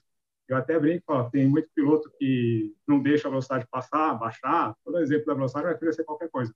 Porque tem medo de perder o emprego, porque está lá no SOP que ele não pode deixar a velocidade baixar, do que por fato de ele estar tá colocando em risco a segurança dele. Você vê na aviação geral, o pessoal, ah, baixou dois nós, cinco nós, está tudo bem. Não tem ninguém vendo, não tem o foca para relatar, não tem o cara aí do, do DO depois para ver e tem o, a tecnologia. Se você baixar a velocidade, então o avião vai começar a pitar, vai entrar stick shaker, vai vir um monte de coisa. Então, são essas três coisas. Mas percebe que tudo começou no treinamento. No, treina, no treinamento, o cara deixou aquela velocidade baixar. O resto entra tudo por trás. Então, se o treinamento do cara é falho, se o cara não, por algum motivo que for, ele vai ter que depender ou da, do regulamento ou da tecnologia. Aí vai depender de cada caso, aí a gente tem que estudar. Mas tudo começa com treinamento. E treinamento é o quê? Tem lá da base, das escolas de aviação. É esse negócio que eu, eu já tenho alunos checados já com as carteiras e fala para mim, pô, vamos fazer um voozinho comigo, porque eu que compro aviões, ou seja, alunos com já checados que têm condições financeiras boas, compram aviões, ah, vamos voar comigo porque eu tenho medo de voar sozinho, que eu não tenho medo de navegar. Cara, vamos. Teve, teve outro um cara aí perguntando para mim é, qual avião que ele poderia comprar porque estava com medo de comprar um determinado modelo de avião porque ele nunca tinha voado. Ah, cara, se você nunca voou esse avião, você tem que aprender a voar esse avião. Então, é respeitar a máquina. É, o pessoal vem cá, ah, o Sêneca não voa mono. Cara, não voa mono, mas se você souber pilotar, se você souber respeitar os limites da aeronave, respeitar os limites seus, pô, não é porque o regulamento me diz que eu posso voar IFR que eu vou sair para voar IFR nos mínimos se não tiver experiência. Mas tudo isso é uma cultura aeronáutica que, às vezes, o pessoal não, acaba não respeitando e acaba culminando em acidentes, infelizmente. E a principal causa de acidente saiu, esse ano não saiu ainda, mas ano passado, o relatório da ANAC de acidentes é, na aviação geral, a maior parte é por causa de perda de controle. É, não só no Brasil, mas no mundo todo. Perda de controle em voo e perda de perda controle, de controle no solo. O que, que acontece com o cara que, em teoria, é habilitado, sabe voar a máquina, e por que, que ele vai perder o controle? Aí você vai ver os fatores contribuintes de cada acidente, cada acidente tem sua particularidade. Mas, em teoria, são aeronaves que estão aeronavegáveis, que estão voando, talvez até com uma falha de motor, com uma perda parcial de potência, o que quer que seja. E aí o cara, por algum motivo, se desconcentrou no voo, aconteceu alguma coisa, perda de controle em voo e acaba causando um acidente. Então, talvez uma situação, uma pane, uma pane, talvez até de indicação apenas, que o cara acaba transformando numa coisa mais grave, transformando num acidente, talvez por uma falta de treinamento. E não sei, acho que eu também falei muito, não tenho muita coisa aqui, não sei se deu para entender mais ou menos não, mas, não, é o que a gente vai juntando, a gente vai, é porque assim o assunto tá, tá tão, está tão rico aqui, cada um trazendo detalhes ou suas opiniões que a gente vai juntando e lembrando de outras coisas que vêm da própria experiência, né, Led? Então, uhum. é, foi ótimo o que você falou e é aquilo, né? A pessoa, imagina, como é que você pode imaginar o cara já tem as carteiras e falar, dá para voar comigo que eu tô com medo de é, não vou me perder. isso é até bacana, Robert, é. porque é, assim, falhou do cara não ter, não, não tá safo para voar sozinho.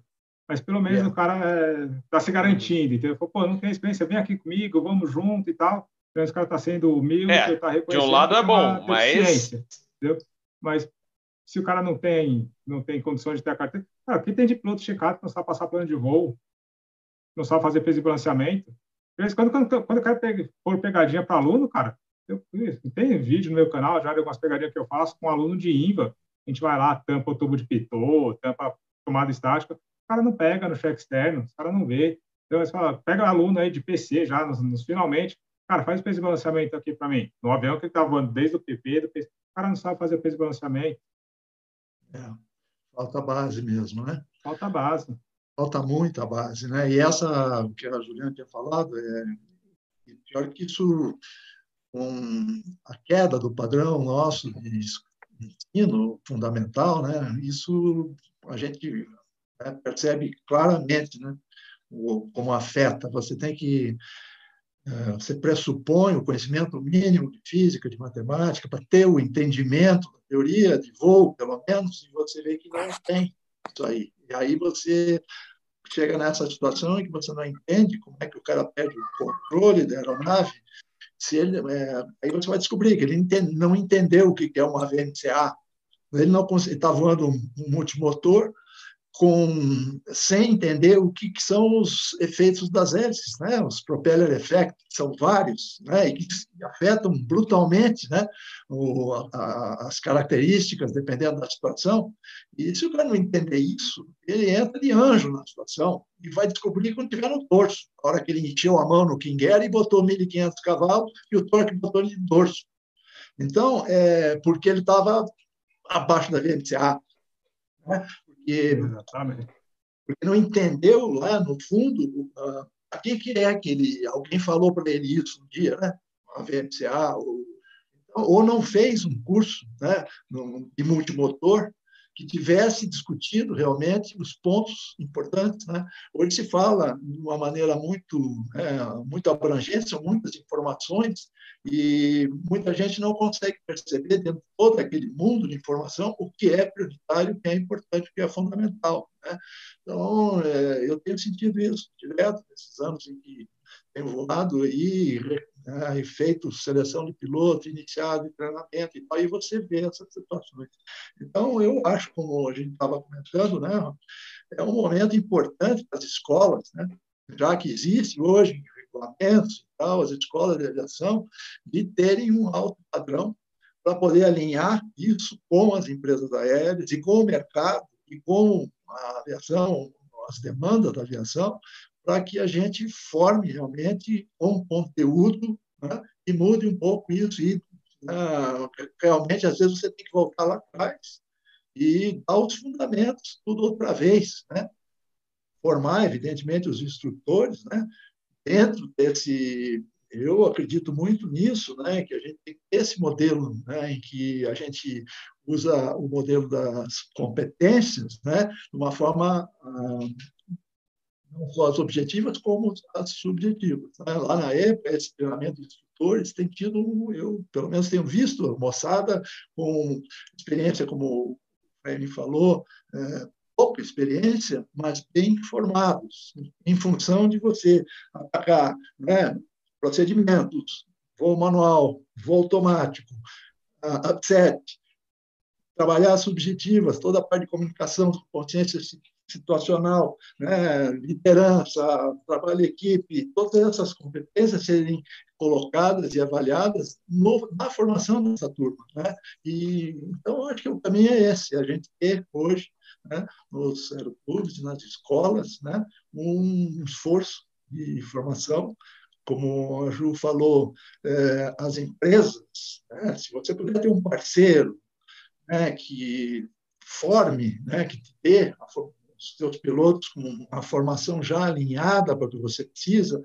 Eu, quando estava na, na, na, regional, né, é, é, é, lógico que na regional, quando você está selecionando e está formando os seus pilotos dentro daquele pé que o Ed falou, você, diferentemente de, de quem está voando numa troncal, em que você tem infraestrutura, aeroportos grandes e tudo mais, na regional você vai ter que ter, dentro do tripé, muito mais treinamento e você tem muito menos suporte né, de tecnologia, de e vai ter que ter menos regra do que você tem lá, senão você nem opera.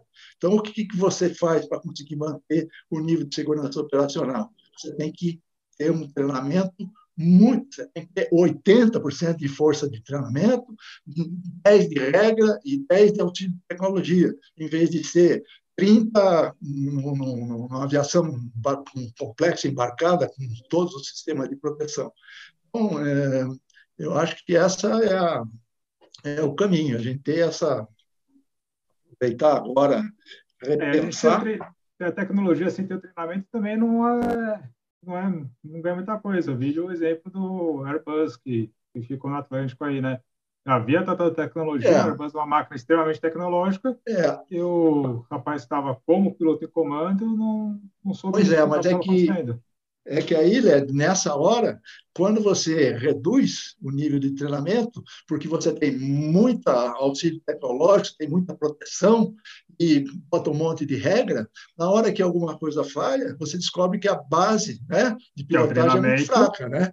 Exatamente. né? E, e, aí rever tudo outra vez. Esse, esse acidente causou. Hoje o incentivo para o voo manual finalmente voltou, né? de uma forma incisiva. Né? É preciso né, que se voe manualmente.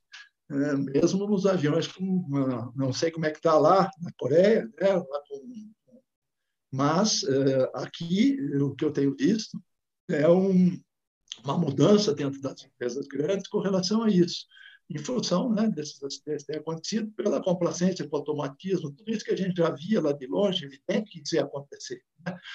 tu não voa manual mais, né? Então é, é, preciso aprender. Né? E uma das é, competências objetivas do nosso treinamento é exatamente o voo manual. Né? Tem um momento em que eu, sei lá, eu sou do tempo em que eu não acreditava que um sujeito podia ser um piloto de avião se ele não soubesse ou não tivesse condição de é, voar o avião em qualquer condição. É, e mesmo em atitudes além do voo normal. Né? Então, se treinava isso desde a instrução elementar, né? em que você ainda fazia estoques completos, recuperações de parafusos e outras coisas. Né? E à medida que isso foi sendo abolido, né? a gente teve aí, então, um, é, ao longo do tempo. E hoje isso voltou com o treinamento de upset e de stall. Né? Então, desde o início, na base, e a pessoa tendo essa condição né, de se ver e recuperar de atitudes anormais, ou voar além da, da, da, da padrão, dos 10 graus para baixo, os 25 para cima e os 45 de tank, você acaba, então, é, já dando anticorpos para esse piloto para a carreira dele inteira. Então, sei lá, eu acho que as escolas agora têm um papel grande na parceria com, as, com o mercado e com as grandes, né? E esse alinhamento. Se as ciências aeronáuticas também, né, hoje é um, aparentemente é um requisito aí das empresas, né? Por superiores, esse tipo de coisa. Então, que haja também esse elemento, né? É, que essa ciência aeronáutica se alinhe com a escola, que vai formar a parte prática, e que já esteja alinhado com a, o requisito de empresa aérea. Então, acho que esse seria um caminho para nós. E formar né, pilotos para o mundo, né? não só para nós aqui, né? que realmente a, a gente fica fora de fase. Né? É isso aí. É, quando a, existe como agora, né, eu sei, eu vivi né, uma parte muito crítica na, no, 9 de setembro, né, no 11 de setembro, né, na hora que nós tivemos aquela crise grande, em 2001, houve um, né, um baque brutal e, no meu caso, a minha carreira né, piloto de linha internacional acabou ali, né, em que o mundo se fechou, eu tinha né, experiência internacional, voava 767, tinha muita experiência, e não tinha colocação no mundo lugar nenhum, né? E simplesmente isso aconteceu e acabei daí né, indo para a aviação regional e nesse vácuo, né, criando inclusive, né, e ajudando a fazer uma empresa grande. Mas houve por causa disso naquela época uma retração muito grande daqueles que tinham interesse em ir para a aviação, né? E a consequência veio anos mais tarde, né? Por isso que é fora de fase. Aí lá para 2005, 2006, a gente começou a ter a aviação cresce o triplo do PIB e aí nós começamos a ter um crescimento importante no nosso PIB naquela fase ali, dos 2005, 2006, 2007, e a aviação crescia 12, 13% ao ano. E aí, o que aconteceu foi que dentro, eu, eu na época, para tocar a companhia, tinha um crescimento, ela dobrava ano a ano. Nós começamos com dois aviões, terminamos com 65 na hora da fusão lá com a Azul. A gente trabalhava para a teoria das restrições, para descobrir os gargalos. E o primeiro gargalo ainda era a infraestrutura, mas o segundo restritor já era nossa capacidade de formar gente já não tinha mais ninguém, não tinha piloto, porque houve aquela baixa no, no, no pós 11 de setembro, e aí a gente acabou nessa condição. Foi lá que apareceu o MPL, a gente teve que trabalhar para pensar em criar, formar em house os pilotos, que não havia mais na, na praça, né? E agora eu tenho medo que isso vai acontecer de novo. Nós vamos ter, então, em função do Covid, um baque nesse, né, no interesse das pessoas, na coragem de entrar na produção, e daqui a pouco vai ter um esse lá, né, no mundo inteiro vai estar precisando, e uh, houve uma queda na formação. Então, é preciso tentar né, uh, aprender um pouco, que a gente já teve das crises do passado, e quem tiver interessado e gostar da aviação, e tiver, é um sacerdócio mesmo, gosta disso, aproveite para se preparar agora, porque demora, mas quando tiver tudo em cima, o mercado vai estar crescendo outra vez e vai ter espaço. Né? E aí você está em fase e não fora de fase. Isso vai ser bom para empresas e para e nós que queremos voar. Pelo menos é a minha ideia. Falei demais. Como também, disse né? já o. Não, como disse o. É, não, eu, eu isso eu lembrei de uma frase que eu escutei já. Olha, não, é, a famosa frase: não, não pode deixar o trem passar, então tem que estar tá pronto. Não, tá não pronto. pode tem que estar tá tem que estar pronto. Então, pessoal, a gente está chegando a quase duas horas já de, de live.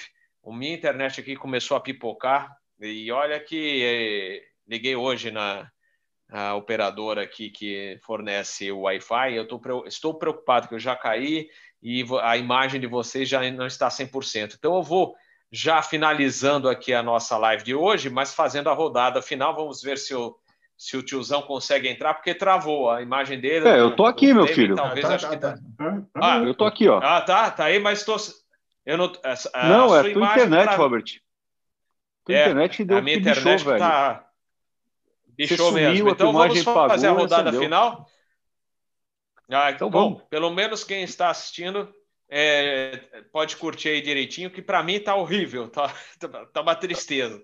É, vou, vou, acionar Bom Tempo segunda-feira, pode deixar, que a empresa que fornece internet, é, é, porque é, era para estar 100%, está uma porcaria, para não falar palavrão. Mas vamos então para a rodada final, agradecendo também o pessoal que está no chat com a gente. Show de bola, muita troca de informação. É... E sugerir também aqui para os participantes que, passando esse momento ruim da, da quarentena, do Covid-19, etc., quando a gente puder organizar reuniões, né, é, as entidades ligadas à aviação se reunirem justamente para debater os assuntos e ensino nas escolas de aviação certamente é um assunto essencial na, no nosso segmento. Então, primeiro, é, começando pela Juliana Steck, muito obrigado pela sua participação hoje aqui. Eu que agradeço pelo convite, Robert. Obrigada pela galera aí que acompanhou. Quem quiser ver mais vídeos meus, estou lá no canal Ju Helps. Obrigada, beijão aí para todo mundo. Valeu, Led Santos. Aí, Robert, obrigado pelo convite. É sempre um prazer estar aqui com você, com o Rafa, com o Fleming, Fernando Vaz a primeira vez que estou junto, mas é uma baita referência. A Ju Helps também, é, sou seguidor dela faz tempo, o Fernando do Aero também. É, agradecer demais, desculpa se eu fiz alguma besteira, mas é, estamos junto aí. Nem percebi que passou duas horas, achei que estava uma hora agora. É, se deixar, o papo vai longe aí. Vai longe. Show de bola, show de bola. Comandante Fernando Paes de Barros, muito obrigado. Saudades da época que a gente podia assistir shows aéreos Sorocaba, Araras, domingo aéreo completo no Campo de Marte, hein? É, foi, foi é uma época é, muito, muito produtiva naquela época lá, a gente acabou tendo uh, essa oportunidade, né, de de movimentar e trazer muita gente para a aviação a partir daqueles, daquelas, daqueles shows bonitos que a gente tinha, inclusive um calendário. Né? Mas uh, eu, eu, da minha parte, queria agradecer muito não, o convite. Né? Eu não, né, não costumo, não, não tenho a tarimba aqui como vocês têm, que são né, do canal e mexem com o YouTube e com tudo, mas uh, achei fantástico, adorei né, ter essa possibilidade de, informalmente, a bater esse, esse papo. E o que eu tinha para passar, eu acho que foi isso. Eu acho que realmente alguns pontos ficaram né, na minha cabeça. A formação das escolas hoje né, não tem que ser pro, aberta né, para formar gente para o mundo, aviação, e não para o Brasil né, somente. Eu acho que esse é o ou seja, a gente então tem que se estruturar realmente para poder tirar o atraso. Né? Nós temos aí realmente uma formação fraca e isso a gente tem que mudar. Eu, da minha parte, tem aí na EPA, quem tiver interesse, vamos trocar uma ideia. Uh, com relação à cultura aeronáutica, eu acho que é muito importante né, que as novas gerações entendam uh, como é que foi essa história da aviação, eu não sei, às vezes tem gente que não, não sabe que avião é esse, né?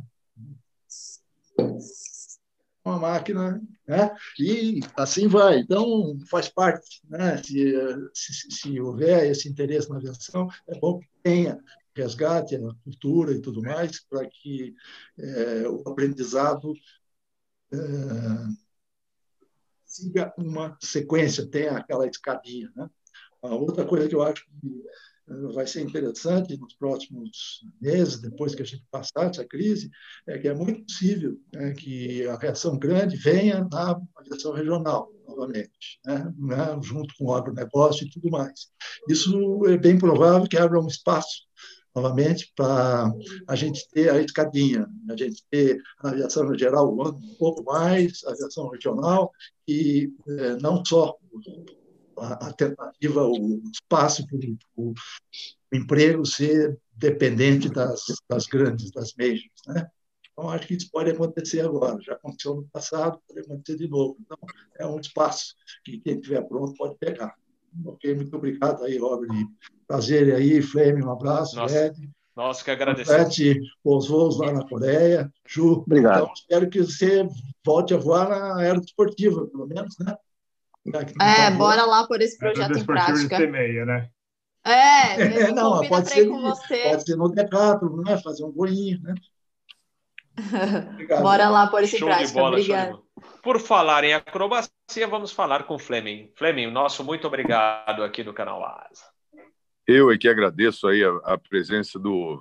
Pô, rever o Fernando, a Ju, o LED, tiozão, você, e principalmente o pessoal que está aí do outro lado, né? Esse pessoal é, que é muito importante. A gente está a gente está batendo papo aí para eles entenderem, entenderem, é, fazerem parte dessa toda.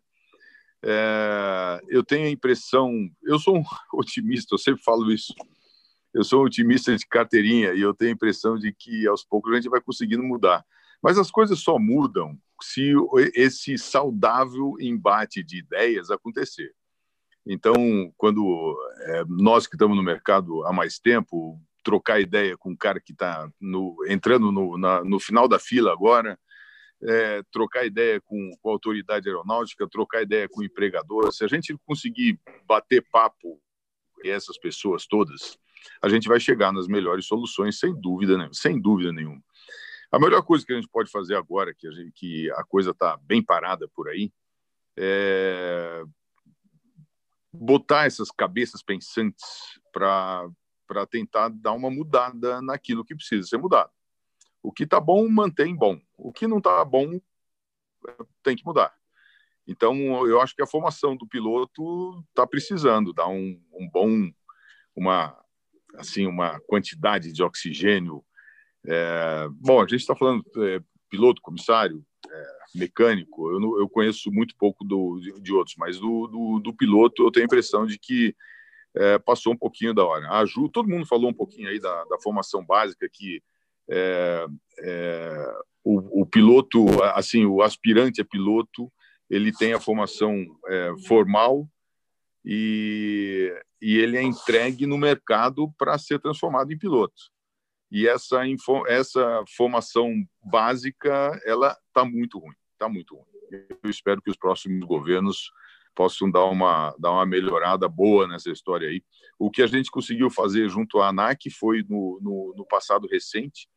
É, por exemplo, o PP só precisava de primeiro grau, é, hoje já tem segundo grau. Então, a gente conseguiu fazer algumas coisinhas assim, mas interpretação de texto, parte de, de, de, de matemática, coisa muito básica, realmente é, é, tem caras expoentes, obviamente, mas a gente lamenta que tem pessoas assim que precisam de uma de uma base um pouquinho melhor.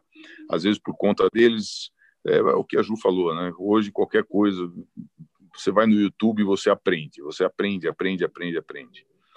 É, a gente deixou o, o, Fernando Paz de Barros é da mesma da mesma época, o tiozão também deve ser mais ou menos da mesma época. A gente tinha muito hábito de leitura, gente muito. Hoje não, a gente o, o, o cara, você escreve um texto, ele não lê o texto, ele prefere que aquilo se transforme num vídeo. Então, o trabalho que o, o LED está fazendo, que a Ju está fazendo, que o próprio Robert está fazendo com esse canal aqui, é fundamental para isso. Porque a gente coloca é, é, condições dessas pessoas se defenderem no mercado. Mais uma vez, obrigado a todos, obrigado principalmente a você que está assistindo aí do outro lado. E, Robert, eu não me canso de falar isso, cara. Você fez, faz um trabalho extraordinário. Parabéns. Obrigado, obrigado. Vocês todos, uh, a gente chama aqui porque vocês têm uma bagagem enorme é, informações muito boas sempre para trazer para todos os assinantes, para a gente passar isso que vocês têm, por exemplo, de conhecimento, passar adiante. O ruim seria não passar, e a gente, através dos canais, o LED, a Ju, entre outros, o Teaching, é, a gente procura fazer isso, não ficar só com a gente, a gente tem que passar essa informação adiante. Muito obrigado, Fleming tiozão Rafael Santos para encerrar. Eu sei que vocês no Teaching for Free tem uma live no domingo. Eu já vou passar, então eu acho que eu devo ter falado eh, no chat. Na segunda-feira, 8 horas da noite, aqui no canal Asa, nós vamos falar da aviação a pistão aerojato, é, trazendo o Vitor Cedrini, que é um grande fotógrafo da aviação comercial, mais o Martin Bersmiller e meu irmão Alfred Jones Rurdling, que é da área Uau. de de, ah, ele também curte muito é, essa toda essa história da aviação, então a gente vai, um, vai fazer um bate-papo é, sobre a aviação, história da aviação, principalmente no Brasil, é, falando da avia, aviação a pistão, a era jato até chegar nos tempos atuais, mas com destaque mais para pistão, DC6, DC7, DC3 Constellation, e os saudosos clássicos DC8, Coronado, 707, entre outros. E na terça-feira, às 6 horas da tarde, o nosso Fly Safe para falar do famoso voo da Eastern 401, dos fantasmas do voo 401. Na terça-feira, às seis da tarde, e o da segunda-feira será às oito da noite. E o Titin também tem um recado, e aí eu encerro contigo, tiozão, lembrando quem é, está assistindo para compartilhar o vídeo, deixar seu like, seu dislike, sua crítica e também que esse vídeo aqui estará disponível no Spotify, entre outros, entre outras plataformas de podcast. Valeu, tiozão, tá contigo. Simbora, Bob. Então, primeiro Jabá, né? Domingo, três da tarde, live no canal. O tiozão vai estar com o Orlando Sérgio Lotti o irmão do Mauro Betti vai estar conosco falando. É, o irmão do Mauro Betti, para quem não sabe, é o Gianfranco Panda Betti. Vamos lembrar um pouco da ponte aérea, os anos 80, o Eletra, eu vou Eletra, o Colante Lotti vou Eletra. Vamos lembrar do que era o universo da ponte aérea, das pessoas, dos causos, daquela, do que era aviação naquela época, o quanto a gente tem saudade, porque era bom demais. É, com relação a, a, encerrar, primeiro, a gente aprende muito, né, Robert? Esse povo todo aqui, eu fico pequenininho desse tamanho, quando eu crescer, quero ser pouquinho igual a vocês, né? Vocês dão um show mesmo, eu aprendo pra caramba. Só que lembrar uma coisa, e eu acho que fica uma mensagem para todo mundo. É muito legal falar de aviação, treinamento e tal, mas tem que lembrar só um detalhe: avião voa, né? E ele sai do chão e no céu não tem cabelo, infelizmente. É, juntar, vocês falaram, competências, conceitos. Isso em tempo real, num universo muito complexo, é onde vai estar essa chave para fazer a gente fazer as coisas melhorarem. E aí passa pelo que o Fleming colocou, o INVA, né? O INVA é a ponte que torna esse mundo todo virtual, que é legal, interativo, maneiro no YouTube, no cara que está amarrado no cinto, que deve voltar para casa soltando o cinto e poder comer a paçoca dele tranquilo, né? E esse é o nosso objetivo, Robert. Eu sempre falo, né? A ideia do Tite, acho que a ideia do Asa também, se a gente puder salvar uma vida de um garoto desse como o Led, que eu vejo, eu olho e vejo meu filho nele, né? É, já está valendo a pena o trabalho, entendeu? A gente faz de graça, faz de coração, e a cada menino desse que se apaga, um pedaço do tiozão vai junto. Tenho certeza disso. Eu morro um pedacinho a cada garoto que eu vejo jogar a vida fora porque teve um treinamento bom, porque se arriscou desnecessariamente, porque teve um, uma falha de julgamento numa coisa que poderia ser facilmente gerenciada com um pouquinho mais de preparação, com IVA melhor, com a qualidade um pouco melhor. Então, acho que a ideia é essa e estamos junto. Mais nada a falar, irmão. É nós e vai Corinthians, né? Pura. Sempre. Ah, e mais, e mais um recado. Feliz Dia das Mães no domingo para todas as mães aqui do Brasil para minha mãe. Te amo, mãe. E parabéns à mãe aqui que está em casa, minha esposa, a Serlei Correte Franzen. Parabéns ela, por ser essa mãe incrível dos nossos filhotes. Então é isso aí, pessoal. Boa noite. Tenham todos um final de semana e não esqueçam, hein? Domingo tem Dia das Mães. Valeu,